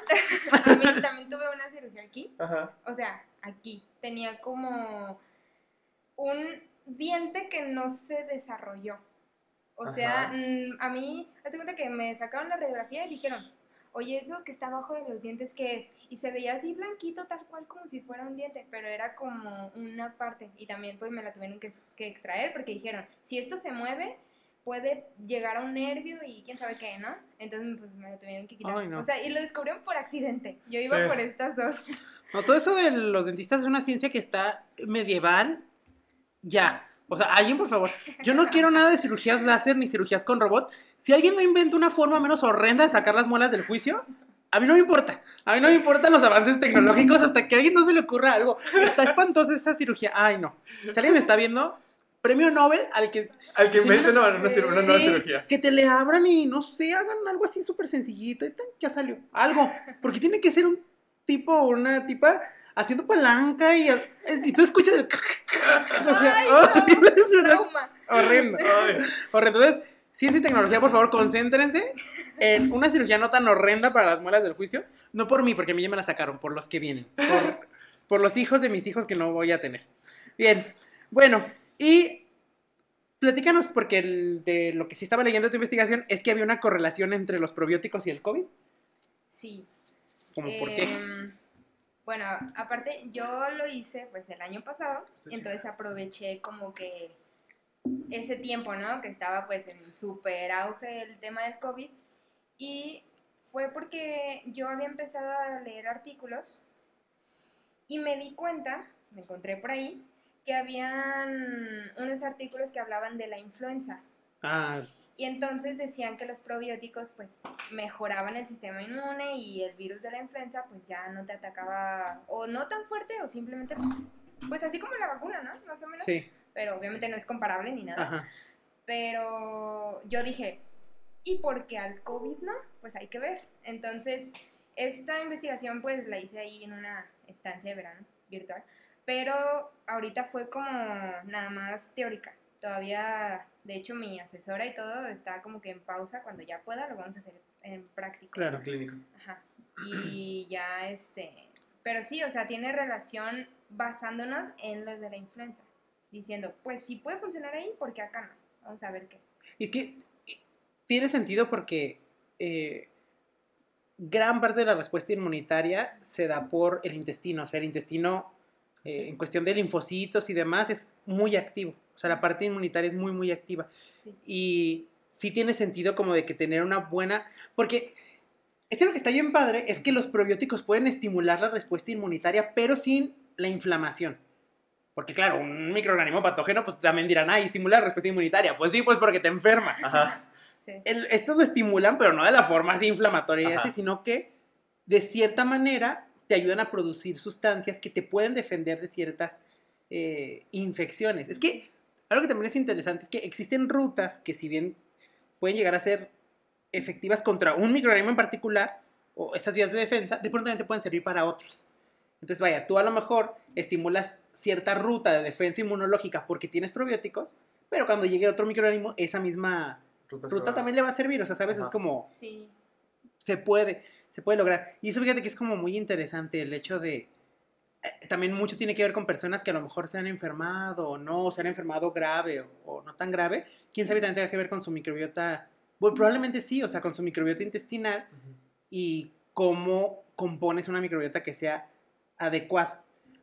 Porque también, si eres una persona que abusa de los antibióticos o de sustancias que a lo mejor son antimicrobianas y se toman sin control, como tecitos y demás que tienen efectos antimicrobianos, pues también es eso, ¿no? De pronto lees, ay, el té fulano tiene efecto antimicrobiano, ah, muy bueno para las infecciones, pues sí, pero no es selectivo. Entonces Ajá. también a lo mejor afecta a tu microbiota intestinal, tú no lo Sí, sabes. sí. De hecho, eso mi abuela me contó a la semana pasada que fui a Arenal. Me contó que ella conoce unas personas que no les gusta tomar este, Medicamentos. medicamentos. y que ellos para la infección de la garganta se compran cabezas de ajo y se comen la cabeza de ajo. O sea, de una sentada. Ay, debe ser bien padre abrazarlos. Y mi abuela así como, ay no. Toda una Y mi abuela así como de, ay, yo no puedo comerme un ajo, ellos se comen completa la cabeza. Y es como, bueno, o sea, se la pueden comer igual completa porque, pues, digo, si su mamá desde chiquitos los acostumbró, pues ya, se hicieron resistentes al, al ardor y a todo eso, porque, pues, bueno, yo, a mí sí arde cuando como un ajo así. Ya me dijo mi abuela, pero, pues, entonces, ¿qué? ¿Sí es cierto? O sea, si es por el ajo, y yo, bueno, no tengo la investigación científica aquí que me diga que sí es cierto que una cabeza de ajo te va a quitar una infección, pero sé que el ajo contiene compuestos antimicro- antimicrobianos. Y si bien un diente de ajo no te hace nada, pues ellos están echando una cabeza entera. Quién sabe, y ya Sí. está en, en cantidad suficiente para pues aliviar. Y, y es que volvemos a, a lo que les decía al inicio, o sea, si a lo mejor antes, cuando no había antibióticos, servía, porque a lo mejor sí, sí. pues es que ahora ya hay. O sea, ¿Sabes? Es como, ¿en serio les parece más cómodo echarse una cabeza de ajos que una tableta? Exactamente. Yo también conozco personas, ya ves, bueno, de hecho lo mencionaron en el pasado del dióxido de cloro. Ah, sí. Ah, sí. Entonces yo decía, mejor este un Yakult diario. Por, por si algo, ¿no? O sea, si bien. Preventivo. dicen- si Sí. bien- ajá, porque, o sea, eh, los probióticos no es de que te va a curar, no, es prevención. Y si el dióxido de cloro también va a hacer eso, pues mejor un Yakult es más rico. Sí. No sé. Sí. Sí, tienes razón. Es que eso, o sea, la gente luego hace unas cosas que yo digo, ¿y no era más fácil solo tomarte tu antibiótico y ya? Una tabletita por tres Es que, ¿verdad? días, siete, en lugar de una cabeza de ajo. Ay, bueno. Harto me tienen y vamos a pasar a nuestra siguiente sección que he hecho es esa. Sí. Porque estoy ya muy Harto, cargado de odio. Ahorita, justo ahorita lo podemos sacar. No, Muy no sabes bien. si es malo para microbiota. Sí, sí. Ay, si no, a lo mejor mi microbiota ahorita está ya como ha- haciendo algo diferente y Ah, estoy... cierto. Fíjense que, y particularmente en estos días, eh, de- a raíz de que empezamos, en el podcast pasado hablamos un poquito de eso, Sí. y luego eso tengo mucha retroalimentación de ustedes que se les agradece, pero de pronto, oh Dios mío, otra que no está precisa. Y entonces dije, no, hace falta precisar esto porque se usan, son términos que se usan mal, pero sobre todo les quiero poner ejemplos de cómo es que los usamos mal, ¿ok? Eh, y va muy de la mano y está muy de moda porque todo el mundo lo usa y ahora con justo la situación de la pandemia, las cuestiones de desinfectantes y antisépticos, ¿ok? Entonces, primeramente, A ver, póngame un ejemplo de un desinfectante.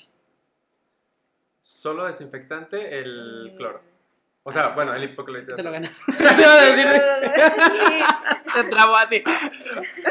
Sí, el, el hipoclorito de, so- de, eh, sodio Ajá. se puede usar como desinfectante y luego. ¿Qué te ocurre a ti? Ay, no le digas. Sí, o sea, hay como muchos. De los que usamos más en la casa, sí es como el cloro, ¿no? Hay en la industria hay más. Sí, cierto. Las sales cuaternarias. en- incluso como el alcohol puede ser un desinfectante. Es que el asunto con los desinfectantes ¿El yodo? el yodo, yodo. funciona como desinfectante, es un desinfectante es una sustancia que se aplica sobre superficies inertes y reduce la carga microbiana. Y luego, un antiséptico es una sustancia que se aplica sobre superficies vivas, o sea, la piel, o así, y reduce la carga microbiana, o sea, se parecen. La diferencia entre un desinfectante y un antiséptico es dónde se aplica. Entonces, una sustancia puede ser desinfectante, puede ser antiséptico, en función de la concentración y de cómo lo uses. El alcohol, por ejemplo. Entonces, ¿el yodo puede ser de los dos? El yodo es de los dos. De hecho, el yodo en una Ah. superficie inerte es desinfectante y, ¿Y si en te un- lo pones tú? es un antiséptico. Pero eso, a ver, no convierte a todos los desinfectantes en antisépticos ni al revés. El O sea- no es antiséptico, por ejemplo. O sea, Sí, y si lo usaras, Ajá. sería sobre la piel, no tomado. O exacto. sea, los antisépticos no son para tomárselos, ¿verdad? Eso es otra cosa. Regresando. Entonces, Pedrón. Tú puedes, tú puedes desinfectar, o, o es que es como de, o, o el alcohol, por La ejemplo, que de pronto dicen, ah, pues es que el alcohol mata microbios, pues entonces embriagarme es bueno para la salud. un no. caballito. No, el de la leche. El, pa- El el pajarete. pajarete. No funcionan así del todo y justamente eso es lo que les quiero platicar de cómo es que usamos mal eso, ¿ok? Para empezar, y algo que mucha gente hace actualmente, sustituir el lavado de manos por el gel antibacterial. No. ¿ok? Regla de todos los antisépticos. Regla de todos los antisépticos. Todos los antisépticos se tienen que aplicar sobre superficies limpias. Lean cualquier antiséptico, el que sea, incluso esos que son como violeta de genciana, esos que son moraditos. Todos dicen que primero tienes que lavar la superficie, lo cual está bien. Primero tienes que lavar la superficie y luego te aplicas el gel.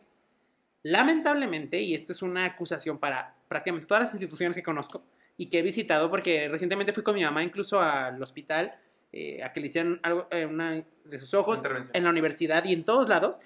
Antes había lavamanos, la gente llegaba, se lavaba las manos y se ponía el gel. Y ahora les ha dado como hueva y solo se ponen el gel. O sea, literalmente ya ni siquiera están operativos los lavamanos, lo cual me tiene muy molesto realmente.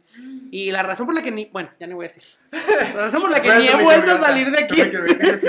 Mi microbiota intestinal. Oye, Oye, ya ¿qué no, ya no las arrugas. mi microbioma. Mi microbioma. microbioma. Sí. también iba a preguntar. Ahorita hay como una disputa en eso, ¿no? ¿Microbiota, microbioma? ¿Lo estoy diciendo mal? O, o No. microflora era la que está mal. Ah, sí, microflora es el que no. ya. Ese ya. Pero a es veces me nada de los sale. wings. Sí. Mí se me sale también un poco. Sí, ese ya, vaya. Sí. Pero puede decirse microbiota intestinal, pero es que microbioma hace más alusión como a la totalidad. Ah, ok. Y no tienes solo en el intestino microbios que tienen efectos benéficos, entonces también tienes en la piel, en otros lados. Sí se usa microbioma para referirse más a los intestinos, pero dices, bueno, si microbioma se alusiona a todos, pues a lo mejor está siendo un específico. Entonces yo a veces prefiero hablar un poco más, pero refiriéndome ahorita a lo de los intestinos, que a todos los que conforman a los microorganismos. Pero sí se utiliza el término microbioma también para hablar de la microbiota intestinal. O sea, puedes usarlo así. ¿Pero en qué estaba hablando? Ah, de lo del lavado de manos y Ajá. ah, que me enojaba. Entonces yo de pronto voy y entonces me tiene muy molesto ver los lavamanos ahí y que no estén operando y es como de, ¿por? ¿Y ¿Por qué hicieron la inversión y ah, me tiene muy molesto? Entonces. ¿por qué razón el gel antibacterial no estudia lavado de manos? Porque si tú aplicas un gel o cualquier antiséptico sobre una superficie sucia, las bacterias quedan protegidas en la suciedad. O sea, tú te pones el gel y ves que te está saliendo mugre porque se nota y estás viendo ahí los hilos negros de suciedad. Pues claramente no te estás eh, No, las No estás-. Sí, o sea, al final piensen, si ustedes piensan como bacteria, a ver, piensen como bacteria, y ven esas partículas de suciedad son gigantes en el microscopio, entonces las bacterias están ahí metidas y pues ni se enteraron que había un antiséptico o antibacterial ahí, entonces Todos, o sea, todos ellos funcionan de contacto directo. con los en- microbios. ajá, con ellos. Entonces, si se esconden, pues, o sea, no le van a hacer nada. Entonces, ese es el motivo. Por eso siempre se lavan las manos. También, o sea, en cualquier. Como en las plazas comerciales, o sea, que llegues como de. Ponte el gel y pues tú quién sabe dónde andabas. Es como de. Ay. Sí. Pero no, no sé, Sí. me hago taquitos Y de chicloso aparte. Ey. Ay, no. Chicloso. Algunos huelen feo. huelen Algunos como de que, algunos huelen, yo cuando huele alcohol es como, ay, pero cuando huelen así feo es como, ay, no, no puedo. Otra cosa que me tiene harto, harto y ya no soporto más y quiero gritarlo al mundo, que dejen el gel antibacterial en el coche. O sea, no puedo. Porque se evapora el alcohol. Entonces, si la, yo entiendo que a lo mejor si van a llevar gente en su vehículo como los que son Uber o tienen taxi y demás. Pero si, por ejemplo, se bajan a comer y dejan su gel en el sol y se calienta, el gel puede perder alcohol, va a perder alcohol. Entonces, un error y que yo a veces voy, así como que voy por la calle y veo los coches ahí estacionados y vuelvo y veo que traen el gel antibacterial ahí. Y es como cuando hay un perrito ahí atrapado y quiero romper la ventana. quiero romper la ventana y es como, no, no tiene sentido porque... Una multa. Sí, oye, ¿qué te tus dejo- papelitos, llévate post-its. Voy a hacer multa. Ay, yo. Me acabas de desbloquear un. Acabas de crear un monstruo. Voy a hacer mis notitas de multa. Multa microbiológica. Te ayudamos, te ayudamos. Sí, sí, no, Oye. Cada vez que alguien hace algo, mira, le hago su multa y se la dejo simbólica. Pero para que me ayude a desahogarme, porque mi, mi microbiota intestinal merece estar bien. Entonces, en paz. Entonces yo paso por los coches y veo los geles ahí y digo, es que ¿por qué lo dejas en el coche y está haciendo calor le está dando el sol? Se está evaporando el alcohol y va a tener una concentración que pudiera ya no ser eh, efectiva. Entonces, esta también, ay, me tiene muy, me tiene muy eh, molesto. Y luego, otra que me tiene harto Ajá. es. Ah, bueno, también lo, de la, lo, de las, lo del gel antibacterial que no se puede aplicar sobre manos sucias, aplica igual para los desinfectantes en superficies sucias. Entonces, la superficie está sucia, tampoco la puedes desinfectar, son sinónimos. El otro que me tiene harto es usar el hipoclorito de sodio directamente, para que sea como más concentrado. O sea, agarrar la botella como de cloralex, ¿sí? Échasela. Sí, o sea, como directamente. Yo lo he visto y miren, no funciona así. El hipoclorito de sodio como tal no es la molécula que tiene el mejor efecto antimicrobiano. Hay que hacer que se ionice. Ionizarlo es ponerlo en agua, se va a partir la molécula y va a formar ácido hipocloroso. En el caso de que el agua tenga un pH poquito menos de neutro, o sea, de neutro, poquito para abajo, se va a producir eh, ácido hipocloroso, que ese es el verdadero principio activo y el que tiene el efecto antimicrobiano. Si ustedes de verdad quieren desinfectar algo, no es mejor. Y eso es algo que ah, más concentrado no siempre es mejor. O sea, el alcohol, por ejemplo, el alcohol de 70 grados es más efectivo que alcohol 96 grados. ¿Sí? Porque la desnaturalización requiere agua, porque se prolongan los tiempos de contacto, etc. Eso no. Sí, sí, no. El alcohol 96 no desinfecta. El que desinfecta es el alcohol 70. Lo mismo pasa con el hipoclorito. El hipoclorito de sodio no es más efectivo si lo pones directo de la botella. Solo estás tirando tu alcohol. El chorro que le echaste te sirvió. Ay, sí, tu cloro. El chorro que le echaste ahí a la meada del perro. Indirecta porque tuve visita y alguien dice. si me estás viendo. O sea, el chorro de cloro que le echaste a la meada de perro te servía para limpiar 50 meadas de perro. O sea, es que era, lo hubieras puesto en un, un chorrito, en un balde y esa agua te servía para varias. O sea, esa, esa solución de ácido hipocloroso que hiciste te sirve para más cosas. A ver, entonces poner, por ejemplo, dos litros de agua y un chorrote de alcohol, igual, o sea. ¿De alcohol o de cloro? Digo, de cloro. Harto estoy de que confunden el alcohol con el cloro. O sea, y un, y un chorrote, pero así, de esos de, de bombero, de. de Ahí, ahí pues lo estás desperdiciando. O sea, al menos si se está formando ácido hipocloroso. Saturado, o sea, ya hasta cierto punto. Después lo Sí. que le sigas echando pues, de, no. de- de hipoclorito, pues ya X. Ajá. Pero bueno, ahí estoy todavía un poquito. mm, O sea, cuando dicen, ah, voy a prepararlo. Y lo, ¿a qué concentración? A chorro, chorrocientos partes por millón. No me molesta. o sea, no me molesta porque al final, pues Sí, puede que estés formando. desperdiciando cloro, pero sí se está formando ácido hipocloroso. Donde no funciona también es colocarlo Sí, directo. directo. O sea, la, la idea para desinfectar en general es colocarlo en agua y luego esa solución es la que se aplica para la Y desinfección. recuerden, no mezclarlo con otros productos de limpieza. Sí, muy Especialmente importante. si son vinagre o. ah, Muy peligroso, ¿eh? ácidos. Muy peligroso ahí. Para todas las mamás, yo sé, mi mamá y otras mamás que nos ven, no revuelvan nunca. Cristo, mira, Cris. Cris, No, una vez lo hice y obviamente no lo volví a hacer. No, Pero. no, no se puede revolver el hipoclorito con vinagre ni con nada que sea ácido, porque en lugar de formarse ácido hipocloroso se va a formar clorogas y es tóxico, irrita horrible y es, o sea, es peligroso. O sea, si hay, hay casos de intoxicación, yo tengo unas fotos que no puedo mostrar por secreto de Estado. No, y porque firmé. Pero he visto fotos de personas que hacen quemaduras horri- horribles, horribles, o sea, quemaduras en la piel porque mezclaron mucho vinagre o un ácido con hipoclorito, lo dejaron y metieron la mano y se irritaron a tal grado que tienen llagas, o sea, heridas. Eso no se debe de revolver. Tengan mucho cuidado porque a veces en casa queremos preparar un desinfectante muy poderoso y terminamos pues intoxicados o intoxicando a alguien. Entonces, Para lavar el baño. Y Sí, mueres en el baño. En el baño es donde se, se da más común porque el vinagre es bueno para quitar el sarro. Entonces, como que quieren tallar y pues quieren quitar Quitar el sarro y al mismo tiempo desinfectar. Y común que las manos. Y los encierran en el baño. Encierran. Y luego, aparte, llenan cubetas con agua y lo dicen que para que desinfecte mejor agua caliente. Entonces, agua caliente más vinagre más hipoclorito es, La bomba. es crear una bomba química. Y encerradas en el baño, pues al rato nomás vas y está ahí la señora tirada. No, señora, concéntrese. Entonces sí se puede con el jabón de trastes, ¿no? Porque es la... que Fíjate son- que Qué bueno que lo tocas, qué bueno que lo tocas. Aquí, aquí está otro, mira. Harto me tiene. Harto me tiene. Eh, por el otro lado, si lo revuelves con. Si lo quieres revolver con un jabón o un detergente, este tiene que ser un detergente ácido. Existen los detergentes ácidos, neutros y alcalinos. ¿Ok? Mm. Entonces, si haces un detergente ácido o eh, aniónico, ajá, ese podrías.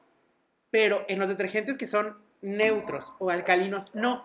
Porque ahí de la ionización del producto, en lugar de ser ácido hipocloroso, que es el que queremos, o clorogas, que es el que nos mata, se va a formar hipoclorito de sodio. El, perdón, se va a formar ion hipoclorito. El ion hipoclorito no tiene efecto antimicrobiano. Ese no mata. Entonces, ¿eh? Ese no mata. No. O sea, muy poquito. Ajá, sí, pues, Entonces, si tú tienes tu botecito con... Mamá, ¿ya escuchaste? Sí, es que miren, concéntrense. Ah, con la lavada de trastes está bien. Si los quieren desinfectar va a tener que ser un proceso aparte. O sea, y yo lo haría con alcohol, si es que fuera necesario. Yo lo haría con alcohol, no con cloro, porque pues guácala. Entonces, Entonces, se va a evaporar el cloro, puede que te. Sí, entonces- no tiene sentido práctico. O sea, literalmente, no va a pasar nada muy grave, pero pues el cloro que le están poniendo a su jabón, pues no... Eso y que no se lo pusieran es lo mismo. O sea, ¿sabes? Porque Porque están desperdiciando. se está formando ion hipoclorito y ese no tiene efecto antimicrobiano, entonces eh, no, no tiene caso. Entonces, se lo quieren poner porque les gusta el olor, no sé a quién le gusta, pero si les gusta, pues échenle. Pero no, pues no, mejor no, o sea, no, no tienen su cloro No. así, ¿sabes? Gasten. Entonces, sí, no gasten. Entonces, no, no, no es necesario. Entonces, me, harto me tienen también que todo el mundo lo hace. De hecho, el otro día a mí me regañaron porque, ay, ¿por qué no le echas unas gotitas de cloro a tu jabón? Y yo, mira, no me tientes porque ahorita te saco, te hago un diagrama en mi pizarrón que tengo aquí. y te explico a detalle. Entonces ya dije usar el hipoclorito de sodio directamente, no se hace ni mezclar con jabón neutro. Eh, esta es otra. Eh, reutilizar el agua del trapeador. Es que fíjense, el. Ya sé. es que el. El cloro actúa con la- contra la materia orgánica en general, oxida materia orgánica en general. Como los microbios están hechos de materia orgánica, pues bien. ¿no? Pero tu piel también. Y Pues la, suciedad en general también. Entonces, tú pones tu balde con agua, agüita, cloro, metes el trapeador, lo sacas y toda esa mugre que se ve que se queda ahí y eso, eso ya inactivó el cloro. Sí. O sea, para la siguiente ya, Ya no ya no sirve de nada. Mm. Entonces, si tú quieres, puedes tirar esa solución. Si, si lo que quieres es desinfectar, es tirar esa solución y volverla a preparar. Es decir, las soluciones cloradas no se reutilizan porque pierden su poder antimicrobiano. Entonces, tener como el balde ahí de agua y cloro te sirve para que metas el trapeador una vez. Y yo no estoy seguro de que los residuos del trapeador tengan efecto antimicrobiano, pero bueno, vamos a poner que sí. Te sirve una vez. Y si luego lo vuelves a meter, pues el cloro que está ahí ya no. Entonces, ¿qué- bueno, ¿yo qué hago? Porque lo- yo lo hago separado, o sea, no lo hago separado, sino que primero en el balde pongo agua y cloro y ese me sirve como para desinfectar la primera vez y luego la segunda trapeada tiro eso y le pongo agua y uno de esos desinfectantes que son como aromatizados, como el Ujú. poete ese que el rosita, Ajá. maravilla. Este, y entonces ese, ese ahí sí lo tengo, pero ese es como para aromatizar, o sea, no, no lo hago como de... Pues ya desinfectaste ya. Sí, ajá. Sí. entonces, como tenemos aquí a la perrita y pobrecita, porque me ha de odiar, porque no la dejo hacer pipí a gusto. Pero sí como que yo, por ejemplo, a veces ya mu- muevo literalmente todos los muebles, así como el comedor y las sillas lo arrincono allá, y le doy como su primera pasada con cloro, y luego ya la segunda lo hago con un desinfectante, pero como que el balde ahí con cloro y estarlo usando todo el día, que yo he visto que algunas personas lo hacen, como que lo preparan y ahí lo dejan, y luego con eso están trapeando, pues ya no, Ay, no. pues no. Entonces ahí sí, ese sería todo el, todo el cloro que te vas a ahorrar de ponérselo a los trastes y de echarlo directo a la pipí, pues mejor ahórralo para preparar dos veces tu agua con cloro para trapear la primera. Y si Ajá. quieres volver a trapear con cloro, muy bien, pero con una segunda cubeta. Y si quieres hacer una tercera vez, está muy bien, pero con otra más. Es que se los digo porque yo hace poco vi, eh, o me enteré en un lugar en particular, eh, que eso hacía la que limpiaba. O sea, limpiaba, es una empresa, y limpiaba, trapeaba el suelo en la mañana y como le quedaba mucha agua, ahí la dejaba. Y luego en la tarde Ah. trapeaba otra vez con la misma, que al cabo era agua con cloro. Y entonces ya pues para la tarde quedó. La desinfección mental. Sí. Y, y luego hasta me decía, pero es que todavía huele a cloro. Y yo, Sí, pero que huele a cloro no significa. sí, Ah. no. Hay gente que huele a perro y... Nunca- bueno, es que a mí vez me pasó, ay, ojalá se me salga el nombre. una vez pasó con alguien que conozco, Ajá. que ya estábamos en una reunión de amigos, y entonces una amiga le dijo, ay, ¿tienes perritos? Y él no, porque, ah, es como que hueles a perro. Y yo... No. Pero ella en buena onda lo decía como que ella tiene perritos, como que le parece que reconoce ese olor. Creo A que ella, ya le parecía, dijo. a ella le parecía que olía a perrito. Y no tenía perritos. Y yo me quedé como de. Y la otra chava dijo, no, pero no tengo. Y ella, ah, es que me dio como el olor. Es que pasaste y te lamió un perro o algo, porque me da mucho el olor. Entonces, Ay, el trapeador, la verdad, miren, yo tengo los. Ya, ya todo el mundo sabe que a mí. Si algo me da asco en la vida es Tocar tocar, el trapeador. O sea, odio. Yo el trapeador, mira, prefiero tirarlo Ay, antes que tocarlo. Una vez. ¿No tienes esas juguetes que tienen. Sí, Sí, tengo. Sí, aquí tengo el que se exprime solo. Ay, porque- a mí no me gusta. ¿Por qué no te gusta? Ay, no sé. No trapea bien. Yo sé que mi mamá. un Tú día- no trapeas bien. ¿No la Yo tra- bien? Yo trapeo Ningún bien trapeador trapeador trapea solo. Ay, no. Sí te viste ahí, luego me digo, ¿por qué no? Yo no puedo tocar el trapeador, me da mucho asco, la verdad. Entonces yo tengo como el que se exprime solo, pero no trapea solo. O sea, uno tiene que trapear. Entonces el que no trapea bien es uno. El trapeador, pues, pues es nada más un montón de pelos ahí. De... pero sí, yo tengo mi trapeador que se exprime solo porque de verdad es que no puedo tocarlo. Me da asco. En general, casi nada me da asco de lo de la limpieza de la casa. Ni siquiera limpiar la popó de perros y así del suelo o eh, limpiarlo. Eso ni siquiera me da asco. Pero si tengo que tocar el trapeador, o sea, de verdad casi me vomito. No puedo, o sea, es que me da mucho asco tocarlo. Tengo años que no toco un trapeador, para que me entiendan. Desde que me compré mi cubeta, yo no he vuelto a tocar uno. Y cuando me tocaba, que antes de comprarla, yo o me compraba guantes de los desechables de plástico para poderlo tocar, o con bolsas. Pero es que no, me da, me da un guacala. No, no, no. Entonces no puedo. Otra cosa con la que no puedo y me tiene un poquito harto es eh, los trapos de cocina. Oh. En general, eh, igual. Es que juntan microbios, entonces los reúnen y el trapo está ahí humedito y se queda mucho rato. Yo sé que los puedes lavar y que los puedes poner a desinfectar, pero lo mismo, tienen mucha materia orgánica. O sea, a lo mejor no, No sabes dónde se van. Entonces, miren, yo sí tenemos ya, este, pero así fan, fan no soy. De hecho, sí soy muy fan de acabarme rollos y rollos y rollos de papel. Un día voy a plantar un árbol. o Uno. dos, o 400 árboles. Porque sí soy muy fan de las servilletas, yo ya no hay, hay que ir a comprar. De las servilletas eh, desechables y yo soy más fan de limpiar con eso, pero los trapitos. Fíjense que una práctica que se ha perdido es de las mamás que hacían antes, y algunas de esto ya lo hace bien, que es poner a hervir los trapos. Ah, sí. En- de hecho, en los cap- como en programas de tele viejitos, como del Chavo del 8 y así, se ve que están hirviendo trapos de cocina. Y es para eso. Es como para matar microbios. Que es una práctica que ya no hacemos tanto y nada más los infectamos. Ese sí es mejor hervirlos porque eso sí destruye microbios bien. Sí. Entonces, más que ponerlos a desinfectar, ustedes les gustan mucho los trapos y tienen muchos, como mi abuelita que tiene un trapo para cada cosa. Muy bien. Este, yo los pondría a hervir. Si es que quieren tener, esa sería mi, mi recomendación. ¿verdad? Yo había leído como un artículo, o escuchado, no sé, que decía los tipos de trapo como microfibra, magité y así, y no me acuerdo cuál era el mejor. Sí, ah, sí, pero. ¿No? bueno, sí, es que los clasifican según su capacidad para absorber, para eh, limpiar, para remover su durabilidad, pero también a veces van de la mano con que los que son muy absorbentes, pues que son muy porosos y pueden de pronto retener mucho Ser más fácil a los microbios, o sea, unas cosas por otras, no es como los que son mejores en función de, ¿De qué. qué? Ok. Eh, Los que son mejores para limpiar a lo mejor no son los mejores para eh, mantener los microbios. Y otra cosa, bueno, esta no me tiene harto, pero Jorge me la recordó y solo le quiero decir, el uso en particular de cientos desinfectantes para microorganismos en específico, como usar vinagre para mohos en particular, y es como, bueno, pues los mohos son buenos para sobrevivir en ambientes ácidos, no estoy seguro que el vinagre, de hecho hay varios Hombre. ácidos que se forman industrialmente con hongos, o sea, son hongos los que lo Los hacen. producen. Sí, ya es como para no hacer la síntesis química o así, o la extracción. O sea, que es el producto de los mos. Sí, Sí. muchos ácidos son productos de MOS. Entonces, el ácido acético como tal, no estoy seguro de que actualmente el que vendan se haga así. Creo que son destilados los que se venden. Sí, solamente. Pero, eh, pues no, no particularmente tienen como un efecto así. Vaya, si ustedes los prueban y funcionan, vaya, pero pues no es como sinónimo. Lo digo porque, ya, ya no voy a decir más, pero de pronto es como que, ya le pusiste vinagre y yo, ¿para qué? ¿Para qué? ¿Para qué quieres que le ponga vinagre? No, no le, vamos, si no le voy a poner. Me tienes harto. Pero bueno, ay, me siento mucho mejor ahora. Después de haberlo sacado. Ya, yo cada que mi mamá me diga, "El- el cloro para los trastes. Dices, ¿para qué? ¿Para qué?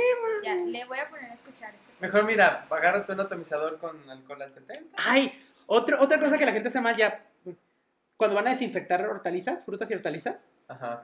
que ponen el agua, ponen las frutas y luego ponen el cloro. Yo eso lo vi. Es al revés. Y me retorcí Sí. en una escuela, en una práctica de una carrera, creo que era UFB, no fue en COSEI, este, pero justo que no sé qué estaban haciendo, pero es que yo llegué y estaba en ese, en ese laboratorio de una práctica con frutas, tenían una cazuela como, no sé, con un litro de agua, litro y medio, tenían las zarzamoras ahí adentro y le pusieron, yo creo que eran como tres tapitas Ah, tapitas, o sea, de cloro. Y yo de, y nada, vi que, o sea, que cada, cada chorrito le cayó una zarzamora y yo, Ah, yo no quiero esa. no sé mezclar. O sea, no. Sí. Entonces sí es muchísimo mejor las gotitas, ¿verdad? O- Depende. El, es que el- en el desinfectante. que- es otra parte. sí, yo Ajá. tampoco soy muy fan de las del microdín porque, bueno, de las gotas en general, no soy tan fan. Y tampoco de las que son de extractos de cosas naturales. Yo Toronja y eso. no soy tan fan, pero no tengo certeza para decir que no funcionan. O sea, no sé, probablemente sí. Ajá. Pero en todos los casos es agua, el antimicrobiano, revuelves, y luego los Fíjense que a mí me pasó en un restaurante, saludos ahí. En... Ay, no voy a decir porque llego a comer mucho todavía, me encanta, me encanta. Pero de las primeras veces que iba, de hecho no iba solo, era un, estábamos celebrando que se había terminado un proyecto con, eh, bueno, unos exportadores en un estado de la República, que no está aquí. Porque aquí no tenemos tantos cultivos, pero bueno, bueno, haremos esos cultivos. El punto es que estábamos ahí, confieso que estábamos celebrando con una botita de vino tinto, así que yo estaba un poquito más desinhibido que de costumbre. O sea, no crean que voy por la vida haciendo esto, pero ese día en particular. Entonces, eh, pues éramos varias personas, algunas de esas personas muy conocidas, porque son personas como reconocidas en, en el área donde Ámbito. trabajan. Entonces se acercó el dueño del restaurante a decirnos que si todo bien, que la, la. Y entonces uno de ellos le dijo, no, y atiéndalos muy bien y espero que se laven bien las manos y que la higiene, porque ellos tres son microbiólogos. Eh, íbamos Dalia, la doctora Ofelia y yo. Ajá. Estábamos ahí nosotros, ah, sí, sí. No, no, no, dice, aquí todo está muy bien. Y, ah, muy bien, gracias. Ya se va. Luego cuando llega nos hace acá y nos sirve la ensalada. Y entonces dice, la, la ensalada está bien desinfectada. Mire, si quiere puede revisar cómo lo hacen. Y yo, a ver, dígame cómo lo hacen. Y ya me dijo eso. Pues ponemos agua, la lechuga, y le ponemos este, el, bueno, ahí sí usaba una marca comercial de esas Ajá. gotitas. Él hace, y la etiqueta dice que le ponemos 10, pero nosotros le ponemos 15 para estar más seguros. y entonces yo dije, es que está mal. y el señor, Pues muy mal. ¿qué? O sea, pero pobrecito, me vio con cara de, y no se lo va a comer. Obvio me lo, me lo comí, pues, pero, E- Era broma. Que sí me lo va a comer, está pero está mal. Ahí le dije, es que así está mal. Y yo me dice, ¿Por? pero, ¿cómo que está mal? No le debemos de poner eso. Y yo, el, el antimicrobiano estoy de acuerdo, pero eh, si el desinfectante, pues voy de acuerdo. Pero es que es agua, desinfectante y las verduritas. Y de preferencia no me las revuelvo, porque decía meter todas juntas. Dice como Mm. se- por separado. Ajá. Y ya me dijo como de, pero ¿a poco? Sí. Y luego me dice, pero ¿por qué tienen que estar por separado? Y yo, porque imagínese, usted tiene cinco o seis tipos de ensalada. Uno más una lleva fresas. Imagínese que las fresas vengan contaminadas, usted nomás va a enfermar a la gente que consuma esa ensalada. Pero si las revuelve todas las hortalizas, usted va a enfermar a todos los que coman ensalada. ¿Sí? O sea, van por separado, uno. Y dos, es al revés. digo, Ah, muchas gracias y no sé qué. La yo pues dije, ay, qué grosero porque yo estaba diciéndole, pues está mal, así no es, pero no lo dije en mala onda. Lo dije porque pues ya estaba ahí, pues sirvió como. También como a, a los de, cuando vivía por ahí por Santa Tere, también a un lugar de comida japonesa que me fascina, Eh, Que- Yo me acuerdo, yo estuve en esa capacitación. pues llegué y fue como de, estaba comiendo y Ay, es que me pusieron bien cerquita de la cocina. Ay, es que porque me ponen ahí. Y abrieron el refri y yo, ¡Ah! no, no puedo. Sí, Pero ya. Sí, no soy sangrón ni nada. Entonces yo en ese rato terminé y les dije, oiga, eh, ¿han tomado cursos sobre prácticas higiénicas? Y demás?". No, pues no hemos tomado. Yo les doy uno gratis. Y entonces yo apartamos una fecha y yo me estuve ahí con ellos toda una tarde, les di un curso así como básico de buenas prácticas Sí. eh, higiénicas, que tú estuviste ahí, estuvimos hablando de eso y me llevaron a conocer la cocina y todo y así. Y ya yo se los di encantado, pues porque... Pues, para Yo iba a comer ahí. Tranquilo, Entonces, sí. por O sea, eso. No sé si todavía lo hagan, pero al menos en el tiempo que yo iba, y cuando yo iba, yo los veía muy tensos preparando mi comida. Bueno, y ya para terminar, porque tenemos un ratote hablando, yo creo que ya acertaron. Una disculpa ahí, pues lo pueden ver en partes al cabo.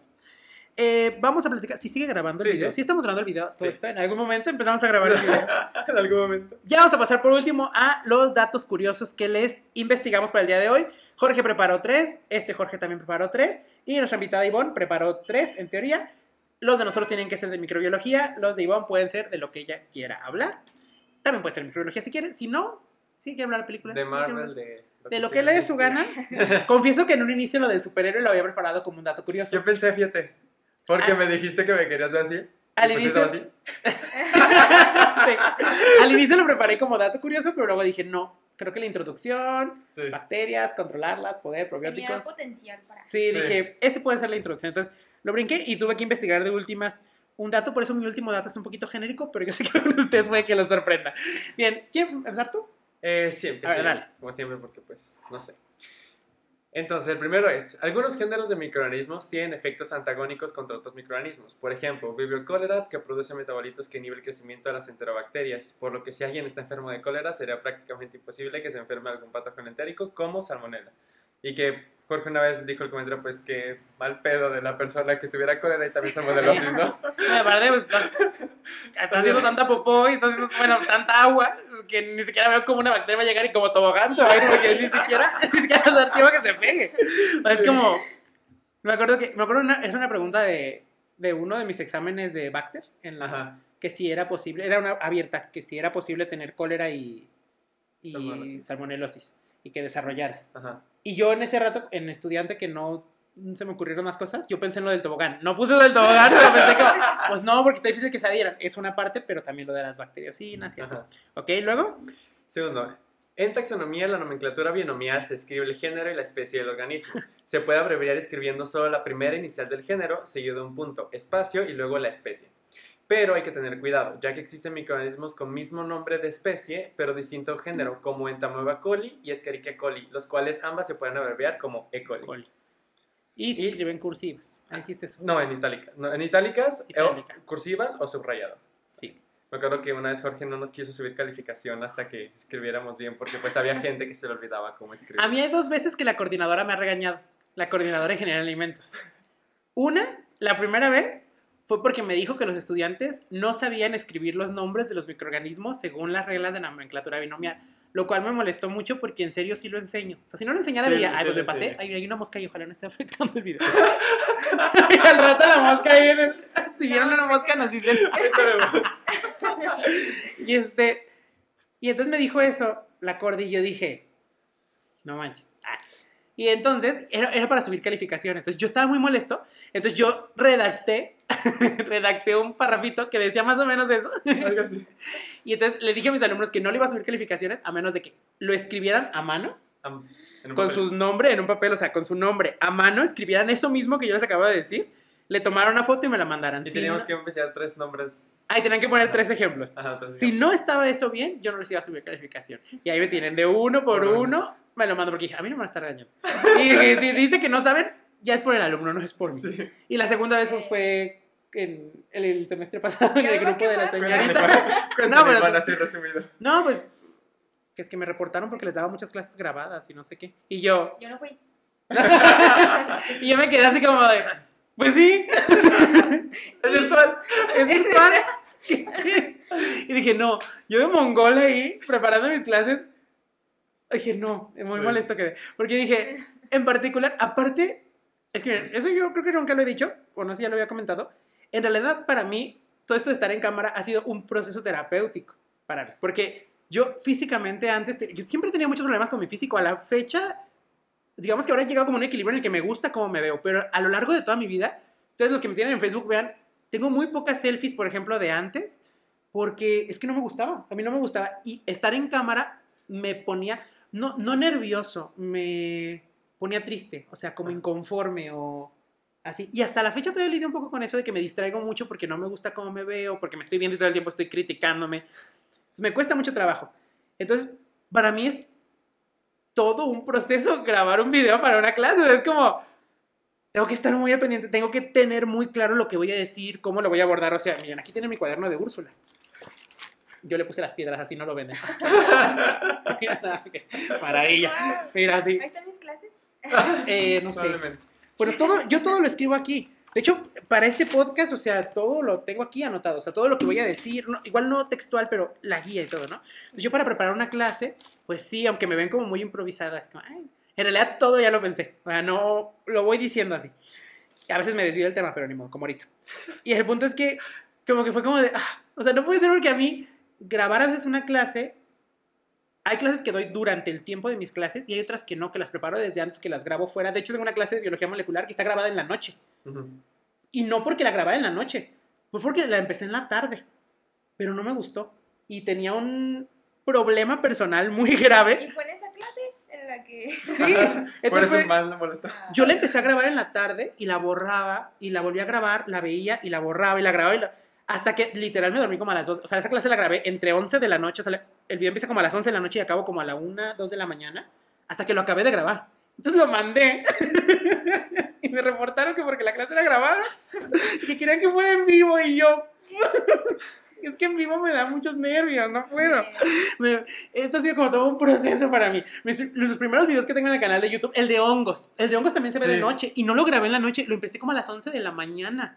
¿Me explico? O sea, estoy todo, estoy, me veo cansado y demacrado porque tengo todo el día grabando la clase de hongos. Entonces fue Qué como, frustrante. sí, y ese día que me dijeron como, no, pues que están molestos porque eh, no les dan las clases en vivo, porque todas son clases grabadas. Y no son clases grabadas de fulano, soy yo explicando mis diapositivas que yo hice.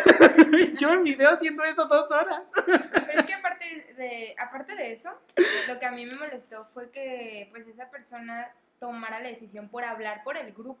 Sí.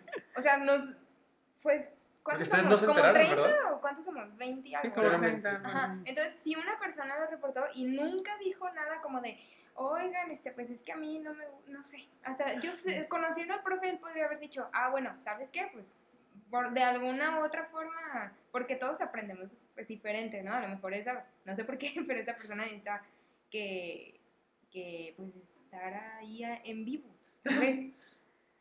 que es lo mismo, pero no es como que Es se que- ponga actividades o algo diferente así. Ajá, porque dije, bueno, es que si, lo- si la doy en ese momento en vivo, y ustedes díganme qué piensan, si la doy en ese momento en vivo, voy a decir lo mismo, porque, pero voy a estar muy nervioso, es que me pone muy nervioso que haces, no, yo estoy nervioso, normalmente para mí es todo un proceso empezar una clase, ustedes tienen que ver, o sea, tengo que acomodar el fondo, me tengo que ir a peinar, duro un ratote arreglándome, porque estoy muy nervioso, y cuando ya me pongo a dar la clase en vivo, de hecho este podcast es grabado, porque no lo puedo dar en vivo, porque me pongo muy nervioso, igual tengo que hacerlo en vivo para que vean la diferencia, ahorita me da la certeza de que está grabado, de que si de pronto algo no me gustara, o si lo veo y algo que no está grabado con mi celular, y yo lo voy a ver, y si algo que no me guste, sé que lo puedo quitar.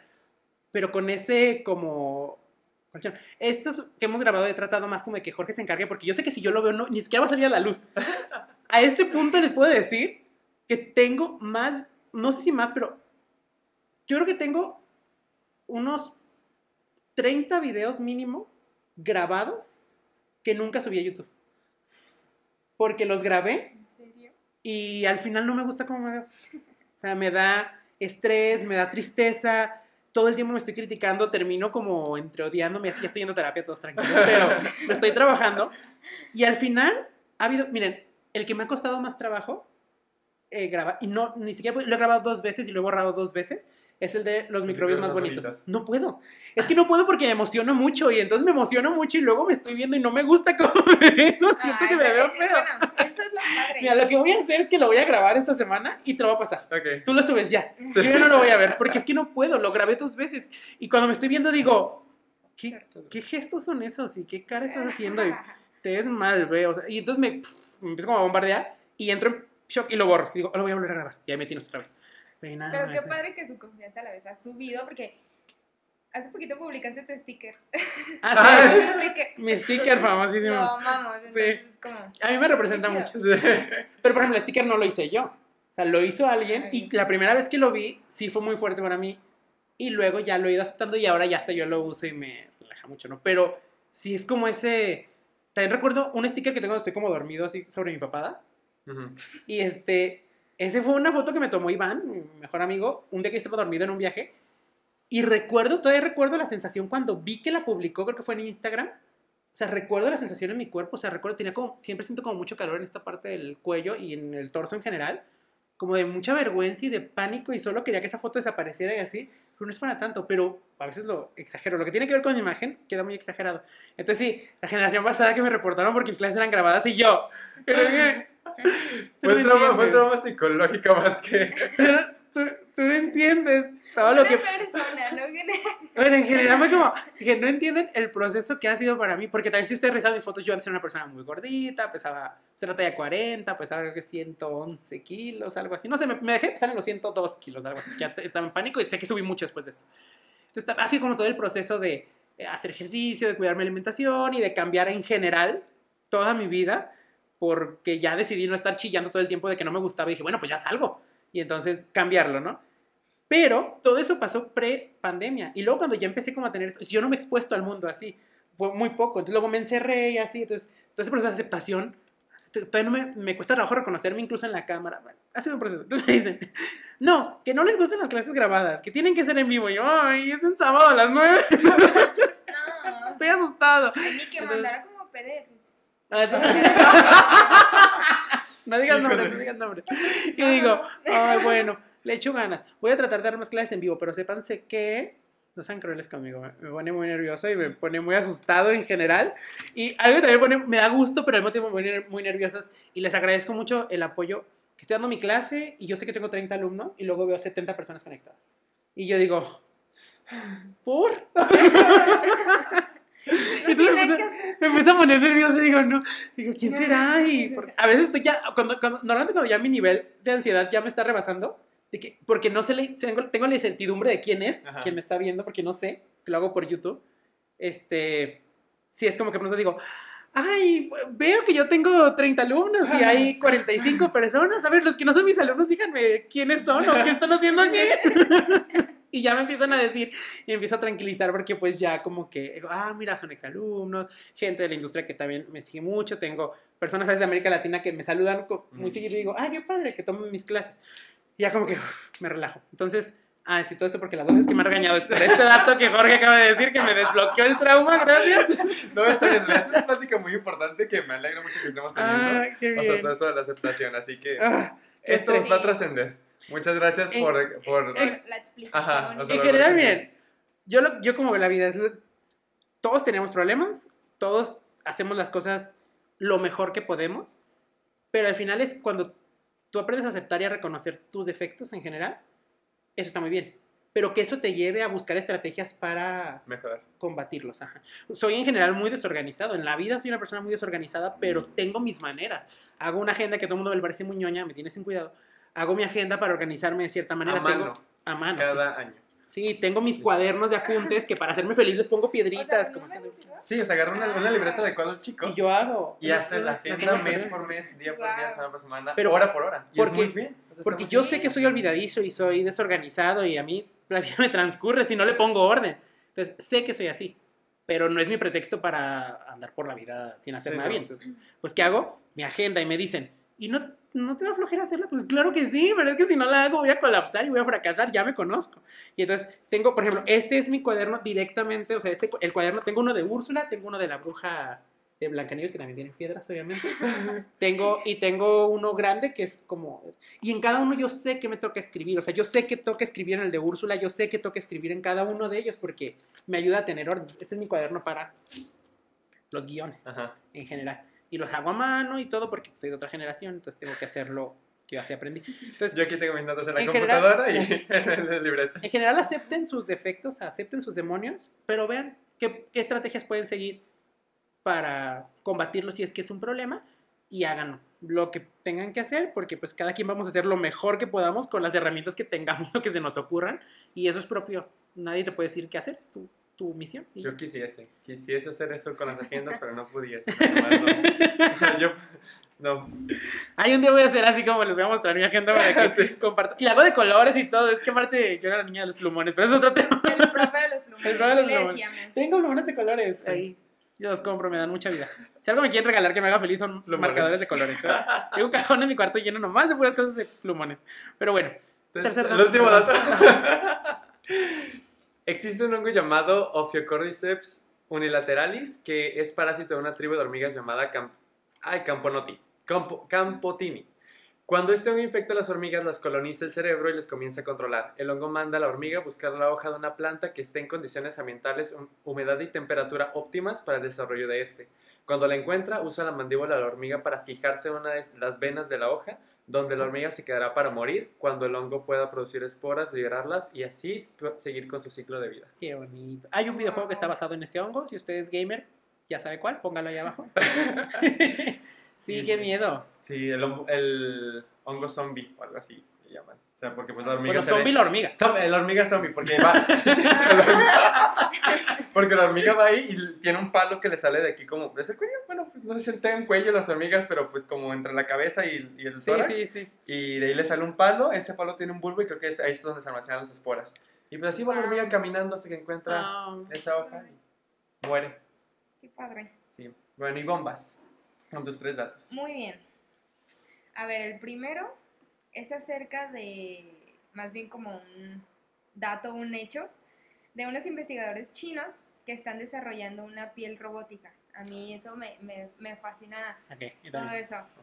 Y pues es un gran avance a la medicina porque imagínate para una prótesis, yo me, yo me lo imagino, ¿no? O sea, alguien que ya no pueda sentir algo, dicen que de hecho, bueno, pueden sentir situaciones como la piel humana, o sea, real, de hasta gotas de agua, o sea, de calor, y se me hace muy, Pero muy resistente padre. de. O sea, como pues, robot. O sea, sí. O más. ajá. No sé, o sea, me imagino algo como nanotecnología. Ah, yo te estaba pensando en eso y son, mucho- ¿Sí? son estructuras mucho más resistentes que nosotros. Qué bonito va a ser el futuro. Ay, ojalá Sí. haya muchos años nomás para ver eso. Nos congelamos. Creo- esa cosa. Ajá. Bueno, el segundo es. Se llama escarabajo bombardero. Es una especie capaz de emitir una descarga química similar a una bomba hacia sus depredadores, depredadores cuando se encuentra en peligro. Y bueno, ¿cómo lo hace? En el interior de su cuerpo, este escarabajo encierra pequeñas cantidades de peróxido de carbono e hidroquinona, que son sustancias químicas que al combinarse producen la quinona, la cual produce una pequeña explosión al ser expulsada del organismo del insecto a 100 grados Celsius. Fíjate, ¿Cómo calienta? Ajá. Ay, no. ¡Qué fuerte! ¡Qué bonito! ¿Te imaginas? Como un pedo, pero... Explosivo, literalmente. Todos lo ven y ay, Sí, imagínate. ¡Ay, qué padre! Ojalá pudiera hacer eso. Estaría bien padre. sí. Hasta para correr rápido. Para sprintar. Más tarde y te lo echas y te tú. avientas hasta allá. Una distracción. De todo. Muy Está bien. padre. ¿Y el tercero? Y bueno, mi tercer dato, eh, a mí me gusta todo el tema de esto de las fobias o también las alergias. Pero bueno, traje Ah. tres fobias que a mí se me hacen súper raras. Ok. El miedo al queso. No sé cuál es el contexto de tenerle Ay, esta- no sé. pobrecito. Yo solo tengo miedo al queso no pasteurizado. Pero... Pero no es una fobia porque no es irracional. ah, es verdad. es No es verdad. irracional. Se llama turofobia. Turofobia. El somnifobia es miedo ¿A dormir. Ajá. Y no sé, yo me imagino que a lo mejor te da miedo el no, No despertar. Hay una serie, ¿no? Como de tipo iCarly, Victorious o algo así, que alguien tenía miedo a dormirse. Y que cerraron ojos como, ¡ah! Todas las que, todo lo que son las películas de Freddy Krueger. No, pero... no, es que era una de ese tipo de, de, de series. Voy a buscarla. No lo ubico. Y bueno, la tercera fobia es miedo a la risa. Se llama gelotofobia. No, si alguien aquí tiene esa risa, No, gelotofobia. Ah, sí. ¿Cómo? Dijo filia. Ya se había pasado el tema. Filia. o sea, si alguien tiene la filia, ve este podcast. Sí, Ah, si alguien tiene la el fobia, podcast. Si es la fobia. Si le da no. miedo, ya va. Oye, no sé si sea la risa propia, la risa ajena o random cualquier risa. Ah, Imagínate que te da risa a ti. O sea, hay gente que se ríe feo. O sea, a mí me da risa, a mí me da miedo la risa de Jorge porque Jorge tiene un- así normal y luego cuando tiene un nivel de risa cuando ya se rebasó, un día, un día lo voy a grabar, lo voy a subir a las redes sociales para que escuchen. Se escucha como entre un como un caballo relinchando y como como un rechinido de un cáncer, o sea, imagina- mezclar esas dos y empiezo a escuchar como Una vez unos compañeros en una clase me, me dijeron que parecía como un columpio oxidado. Sí, es que así se oye. Entonces, se pone así, se priva. O sea, no es- solo está haciendo eso y está así, horrible, horrible. Y yo lo veo. miedo de que se ahogue Sí, ajá. Como que todos estamos riendo y cuando pasa eso, como que se te corta la risa porque piensas que se está ahogando. Es como, ¿Ah, ¿estás bien? Ya cuando te acostumbras ya te da risa. Un día se los voy a grabar, si me dejas grabar. Sí, yo, sí, dense, dense. encantado de grabarte porque es, es como muy así. Y yo digo, ya se desvieló. He estado esperando que me grabes en secreto cantando, pero cuando canto bien para que lo subas. No, hombre, no, para que te descubra un productor musical y hagas carrera cantante. Bien, mis tres datos nerds del día de hoy. El primero es sobre eh, Alobacterium, que es un género de arqueobacteria considerada halófila extrema, ya que puede sobrevivir y multiplicarse en granos de sal y salmueras. Eso es un track, todo el mundo lo sabe. Pero a ver, concéntrense. Seguro de decir, ese ya me lo sabía. ¿Y qué come? A ver. Ah, ¿verdad? Quedaste. ¿Qué come? ¿Cómo puede multiplicarse y sobrevivir? ¿En sal? ¿Qué come? Ah, pues ahí les va. No es patógena y puede alimentarse en ¿Es condiciones extremas debido a que posee bacteriorhodopsina, un pigmento que le permite llevar a cabo la fotosíntesis. Es fotosintética. Y el crecimiento es de colores entre rojos y morados por el pigmento. Wow. Entonces, claro, puede sobrevivir en salmueras, puede vivir en el mar rojo y demás, que es muy salado. Pero para las bacterias no tanto. Pero bueno, y en, en sal, o sea, puedes tener sal y sobrevivir ahí, incluso a veces multiplicarse, porque es fotosintética. Ah, ¿verdad? Les vengo a complementar su información, porque todo el mundo me dice ese dato como un track, todo el mundo conoce el bacterium, pero a lo mejor no sabían eso. Ah. Luego, otro track. Oye, oye, vengo así desmintiendo. Este es un dato que todo el mundo les dice. Las endoesporas bacterianas pueden vivir mucho tiempo en estado latente. Pero ¿cuánto es mucho tiempo? A ver, ¿cuánto le echan? Ahí les va. No me respondan. Ah. Yo les respondo. Entonces, ¿para qué nos preguntan? El análisis microbiológico de restos arqueológicos romanos permitió encontrar esporas viables, esporas viables que germinaron en Sí. menos de 24 horas, o sea, solo las pusieron en caldo y germinaron, Sí. datadas de hace 2000 años. Y algo peor, no peor, pues más impresionante. El género ese era Thermoactinomyces. Otro es, en 1995, un grupo de científicos recuperó esporas bacterianas del intestino de abejas atrapadas en ámbar, las cuales germinaron. Su edad es de 25 a 40 millones de años. Sí puede vivir No, mucho. no, no. Mucho. Mucho. Sí puede vivir mucho. Entonces, si les preguntan cuánto, 40 millones de años, bueno, 25 millones de años por irnos a lo menos, sí. Wow. Eso, eso me da como, porque ¿por qué las germinarías? A, ver, a lo mejor son patógenas y no sabemos. Sí. Probablemente no patógenas de los humanos de ahora, porque a lo mejor Hay gente que va a están matar a las abejas. Bueno, no las abejas, Ajá, porque ahí de estaba, pero pronto. Y desaten algo. algo, ajá, yo digo, es que Ah. ahorita está como muy de moda de, no tienen temor de Dios. ajá, yo digo, a mí me da miedo, de pronto una enfermedad así como súper rara de la antigüedad. Ya, Que si te en, vuelvas abeja. si en unos 10 años eso pasa, pongan este podcast porque nosotros los profetas, ¿eh? Sí. Ellos lo dijeron primero, andar sacando esporas de la, de la, de la El ámbar 21 donde- de septiembre. desde el 2021. Hola.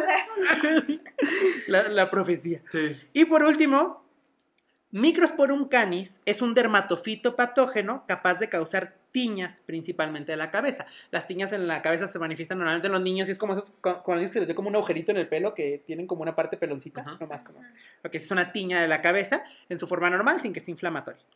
Pero algo que está muy interesante es, en 2009 investigadores chilenos publicaron en la revista Iberoamericana de Micología un estudio donde se encontró este hongo en 30 de 50 gatos domésticos, o sea, el 60%, lo que destaca el rol de los felinos clínicamente sanos en la transmisión de los dermatofitos al hombre. O sea, es un hongo que puede encontrarse de manera normal en los gatos. Los gatos no tienen que tener una manifestación de tiña. Algunos sí pueden tener, pero pudieran no tener nada. Y que eso te contagie tiñas en la cabeza, aunque eso es más de niños, pero también puede ser en la piel o en cualquier otra parte, solamente por el contacto con tu gato.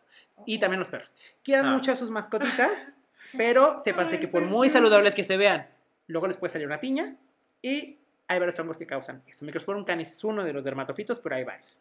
Y esos son mis datos para el día de hoy. Ay. Muy padres todos. Pues más o menos, porque a mí me dio miedo el de... Yo, yo abrazo mucho a mi perrita porque la quiero, pero de pronto digo, ay, donde me vaya saliendo una tiña por tu culpa, así te va, así te va. bueno, pues muchísimas gracias por haber estado aquí con nosotros. Esperamos te hayas divertido Sí, Y- muchísimas gracias. y muchas gracias también por venir a, a aceptar nuestra invitación y pasar un rato con nosotros, porque ya saben que esto lo hacemos pues para divertirnos nosotros. A lo mejor se divierten a ustedes, en una de esas aprenden algo. Y pues muchas, muchas gracias por estar aquí. ¿Algo quieras agregar? Jorge? Eh, no, muchas gracias a mamá por habernos apoyado desde el inicio. Ay, qué bello. Sí, Qué bien eso va a ¿no? No, bien. pues en realidad, Ivonne, muchas gracias por haber aceptado esta invitación. Este, y pues esperamos verte triunfar.